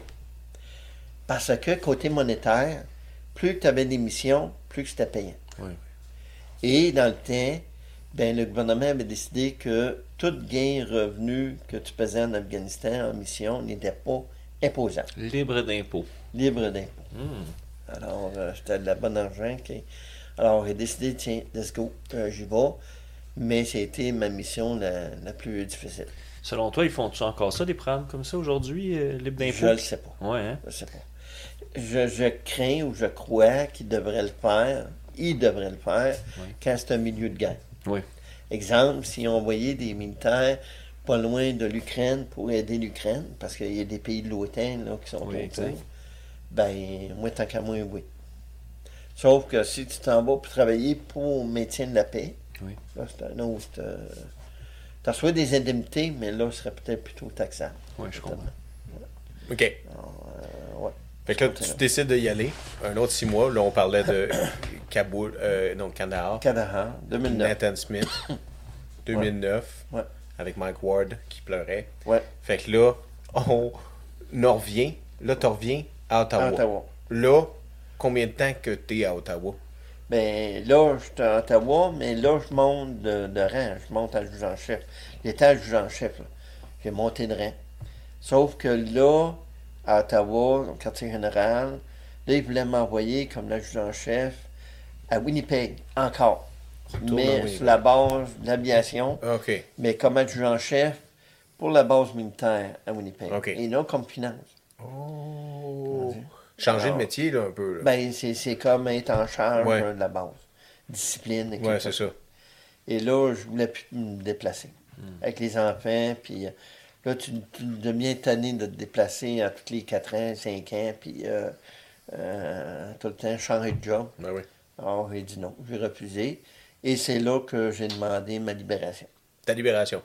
des forces armées canadiennes. Qui était toujours un six mois encore de Non. préavis? Ou c'était Là, plus de c'était plus rapide. Ah ouais, ça avait Ouais, changé? c'était plus rapide. Parce que euh, même s'il attendait six mois, des fois, tu as une accumulation de deux mois de vacances Oui. ou d'un mois de vacances. Alors, tu pouvais quitter avant. Ok. Alors, moi, j'ai quitté là, euh, au mois de septembre euh, 2010.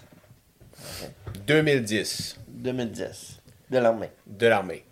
Puis, puis, puis- J'ai quitté le vendredi, si je ne me trompe pas, le 9 septembre 2010.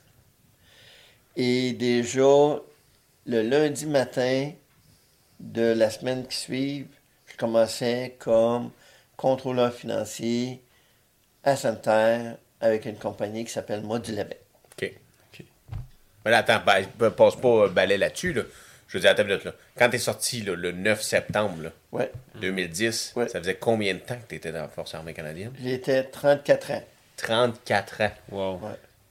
34 ans. Ouais. Comment tu te sentais le moment où je te dis je sors de cette chose-là, que ça fait 34 ans que je conduis? Ben, euh, on va te dire, tu- tu- tu- surtout que je refusais un autre rôle. Ouais. Alors, tu sors plus, euh, plus léger. OK. Si par contre, si j'étais à Ottawa, puis ils disent, tu t'en vas, tu sors, peut-être que là, ton- tu t'affectes plus mentalement. Ouais, c'est vrai. Mais le fait que, que, m'envoyer d'un autre rôle que je voulais pas pantoute, alors c'est plus facile à, à prendre ta décision. Ben oui, ben oui. Puis, veux, veux pas, tu te prépares tout le temps à dire, ben, je vais quitter un jour. Hein, Ben oui. C'était pas là euh, Ben oui. éternellement. Alors, euh, j'ai quitté. Mais c'est Euh, dur après 34 ans quand tu as été dans une structure tout le temps. Imaginez-vous, Oui. 34 ans, puis j'ai rentré à 17 ans. Ça n'a pas de sens. C'est fou. T'es sorti à 51? Ouais. Ah ouais? Ouais. Alors, euh, j'étais jeune, C'est fou. j'ai commencé comme une nouvelle carrière. Ben oui. Alors, euh, à partir de là, quand j'ai sorti, mais quand je travaillais à Modulabec à Santerre. Center. Ouais. Là, j'ai travaillé là six mois. Six mois seulement. Ouais. Pourquoi? Parce que Jean Guillemette n'était pas habitué à être quatre murs, la routine normale à tous les jours. Et voilà. Exact. Alors, euh, j'étais vraiment là. euh, puis j'étais peut-être pas à la hauteur de la compagnie aussi. Vois-tu qu'est-ce qu'ils qu'ils voulaient faire? Leurs attentes. Tu sais, les attentes. Alors, euh, non, j'ai- quitté. À partir de là, quand j'ai quitté, mais là, j'étais retraité, là. Oui, Je ouais. n'étais pas obligé d'aller euh, travailler quelque part. là. Mais là, comme je voulais pas rester entre quatre murs et rien faire, ben, on, on trouve d'autres choses. Tu as trouvé d'autres Là, choses. j'ai été euh, comme euh, conseiller pas, euh, au niveau euh, développement économique pour Barreau. OK, parce que là, tu es revenu à Barreau. Oui, C'est ça l'idée, là. Ouais. Ça, faut le rappeler, là. OK. Oh, Le source. petit gars est parti de Barreau à 17 ans, s'enrôler dans l'armée. Dans l'armée. Dans l'armée. A Ouais. fait le tour du monde. Ouais. Trois enfants, marié Ouais. 40 ans Ouais. et revient à Barreau. oui. Sauf que là, à ce moment-là, au retour à Barreau, là, c'était différent. Parce qu'on j'ai acheté la- on a acheté la maison de, de mes parents, qui était anciennement une épicerie C'est vrai. Et le comptoir Sears. et comptoir Sears. Oui. Que là, c'était plus, euh, c'était plus ça quand on est arrivé. C'était totalement une maison comme ordinaire. Le comptoir, il doit être pas loin, par exemple. Ouais. Et là, Sylvie n'a pas venu tout de suite, elle, euh, me rejoindre. Ça a été euh, euh, plusieurs mois plus tard qu'elle est venue me rejoindre. Euh, parce qu'elle travaillait là-bas, elle, À Ottawa. à Ottawa. Ben, à, À Gatineau. Gatineau. Ben oui, c'est À vrai. Gatineau, elle travaillait là. C'est vrai. Pas Ottawa. Alors, elle est venue me rejoindre plus tard. Puis déménageur, parce qu'on déménageait seulement dans la période de l'été, normalement. Alors là, je quittais au mois de septembre. Mais on a attendu pour le printemps pour déménagement. Totalement. Puis là, vous êtes revenu à Barraud. Là, on venait à Barraud. Ma mère restait avec nous. Ouais. Puis euh, là, on est à Barraud depuis ce temps-là. Sauf que ma mère est décédée au mois de janvier, justement le 3 janvier 2023. Ah, Ça va faire un an, là. Oui, oui, oui, oui. Le 3 janvier. Ah, oui. Alors, euh, puis mon père, lui, c'était en, 2005. en 2005. Alors, euh, puis, euh, quand on a déménagé, ben, nos enfants, le port, euh, c'était tout parti, là, totalement. Ben oui. Ben oui. On, Ben oui. euh, J'ai une question par rapport à, tu sais, si les gens ont, ont- ont bien, euh, se rappellent bien. T'es-tu dans tes frères et sœurs celui qui a été dans l'armée le plus longtemps? Oui, C'est fou, ça aussi.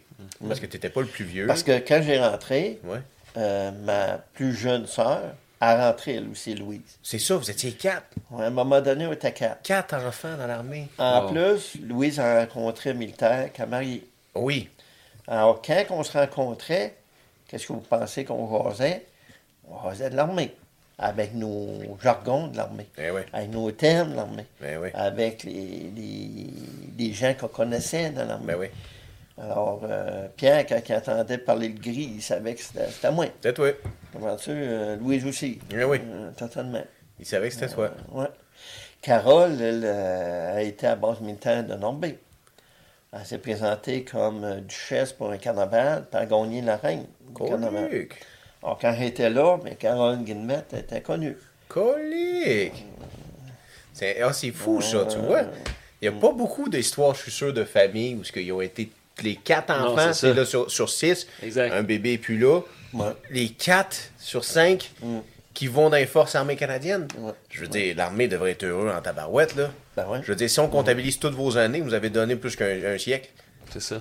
Ben ouais. Euh, Pierre a fait euh, plusieurs années. Ouais. Il a fait au moins euh, au-dessus de 25-26 ans. Tu vois? Ouais. Fait que juste là, on était à 60. Mm. Ouais, ouais, puis il manque juste les deux filles. Ah ouais, on arrive ça. à 100 ans quasiment. Ah oui. C'est fou. Fait que là, pour, pour, euh, finir un peu ça, t'as emmené des choses. Oui. Est-ce que tu peux nous montrer un peu c'est quoi t'as emmené? Ouais. OK. Si on parlait de, de l'armée, parce qu'on on parlera de après-carrière, ben, quand j'étais dans l'armée, c'est clair que quand tu fais des missions, tu es récompensé par des médailles. Médaille. Alors, Médaille j'ai apporté mon coffre de médailles. Ouh. Là, est- est-ce que tu peux nous rappeler aussi cette chose-là? Oui. Où ce que, j'avais déjà entendu dire, où ce que, si tu étais dans les forces armées canadiennes, disons, ou même dans la police, je crois, où ce que tu peux porter les, les médailles de ton père Oui. d'un côté et les tiennes d'un autre côté? Ouais. C'est ça. Et Peux-tu nous Bon. expliquer? Normalement, les médailles, ça tient sur le côté du cœur. OK. OK. Comme là, vous savez, comme le, le, le jour souvenir, on a Oui. le coquelicot. Ouais. J'ai décidé, c'est pas... On n'est pas dans la période coquelicot, mais je voulais le porter pour vous Ben oui, parler un petit peu de ça. Tu fais bien. Qu'est-ce que le coquelicot, le coquelicot euh, Représente? représente? Ben, c'est une fleur que dans le temps de la guerre, en Belgique, quand c'est l'automne, si vous voyez les champs de coquelicots, là, c'est, c'est, c'est toute beauté. Oui. Oui, oui. Mais c'est la fleur qui représente un peu les, les- les soldats qui ont tombé sur les coquelicots, je pourrais dire. Ben oui. Oui. Tu sais, C'est, c'est- c'est des fleurs qui poussent dans le champ. Pareil comme nous autres ici, c'est, c'est- c'est des pissenlits qui, Ouais, qui poussent. c'est ça. Oui. Les autres, le coquelicot pousse C'est ça. exactement comme ça. C'est ça. Totalement. Où ce que les- tous les hommes sont morts, les coquelicots ont poussé. Ben, c'est Après- pas nécessairement eux autres qui sont morts Non. qui sont peut-être poussés comme Non, C'est ça. ça, tu vois, c'était notre théorie où ce que les fleurs étaient blanches avant. Non, Tu sais, ouais. mais non. mais c'est pas ça. Et en plus, le coquelicot est rouge, OK. qui représente un peu la couleur du sang. Oui. Ben oui. qui a coulé. Mais euh, c'est des fleurs qui poussent totalement dans le champ euh, à tous les automnes dans la région de, de, de- de- de la Belgique, même au nord de, la France. Puis de la. Alors c'est pour ça que le coquelicot est un très bel exemple de, symbole euh, des guerres qu'il y a eu des années 40. Pour se rappeler. Ouais. Et quand je porte ça, mais je porte aussi avec un, un petit drapeau au centre, euh, pour que ça soit encore plus euh, commémoratif. En plus, moi, je fais partie euh, des orateurs du projet Mémoire Canada, qui est à Toronto. Et projet Mémoire, ils ont mon nom. Il y a un site exprès Internet. Puis si tu veux aller voir l'orateur, tu peux voir l'adjudant chef Jean Guillemette. Tout mon CV, un peu que ce que je vous ai parlé, c'est tout marqué là. OK. Et il y a des écoles ou même euh, des, des personnes âgées ou des, des bâtisses qui peuvent demander un speaker, un oui, orateur, venir parler un Conférencier, peu. oui. Comment? Un conférencier. Un conférencier sur l'histoire du Canada. Exact. Les militaires, on est très en demande durant la période de euh, jour de souvenir. Oui. Alors moi, j'ai fait deux présen- représentations euh, l'année passée sur le jour du souvenir et je leur explique qu'est-ce que ça représente pour moi, Jean Guillemette. Oui. Alors j'ai une présentation avec mes confrères d'armes qui sont morts. J'ai pas celui de 2004, mais j'ai les 17 de 2009. OK. Et j'ai des vidéos sur l'Afghanistan, qu'est-ce qu'on notre mission, qu'est-ce qu'on fait, des, des, des photos euh, d'Afghans, de- d'enfants d'Afghanistan. On était là durant les élections euh, présidentielles en Afghanistan où que les gens vont voter. Et ils doivent rentrer leurs doigts dans un pot d'encre pour, euh, pour dire, parce que ils vont payer col. Alors, c'est des images. Le président, c'est toutes des images. Puis il faut qu'ils mettent leur empreinte sur l'image. Qu'ils veulent choisir. euh, Il faut le moustache. choix. Ouais. Alors, euh, ça, j'ai connu ça, ce, ce- ce phénomène-là. Fait que tout le monde se promène avec un doigt. euh, Mais celui qui est peinturé avec un doigt, Ouais. mais ils savent qu'il a voté. Exact. Alors, ils ne peuvent pas les voter une deuxième fois. C'est vrai. C'est vrai. Alors, je trouve le système, C'est pas fou. euh, euh, c'est Ouais. pas fou. Ouais. Qui- Que, peut-être c'est quelque chose qu'au lieu d'être enregistré euh, à gauche pas à droite, puis que je m'en vais ici, Ouais. puis je peux pas aller voter parce que mon nom n'est pas dessus. Mais, si- mais disons que les talibans, les talibans veulent pas que tu ailles voter. Oui. Ah. Peux-tu avoir l'intimidation?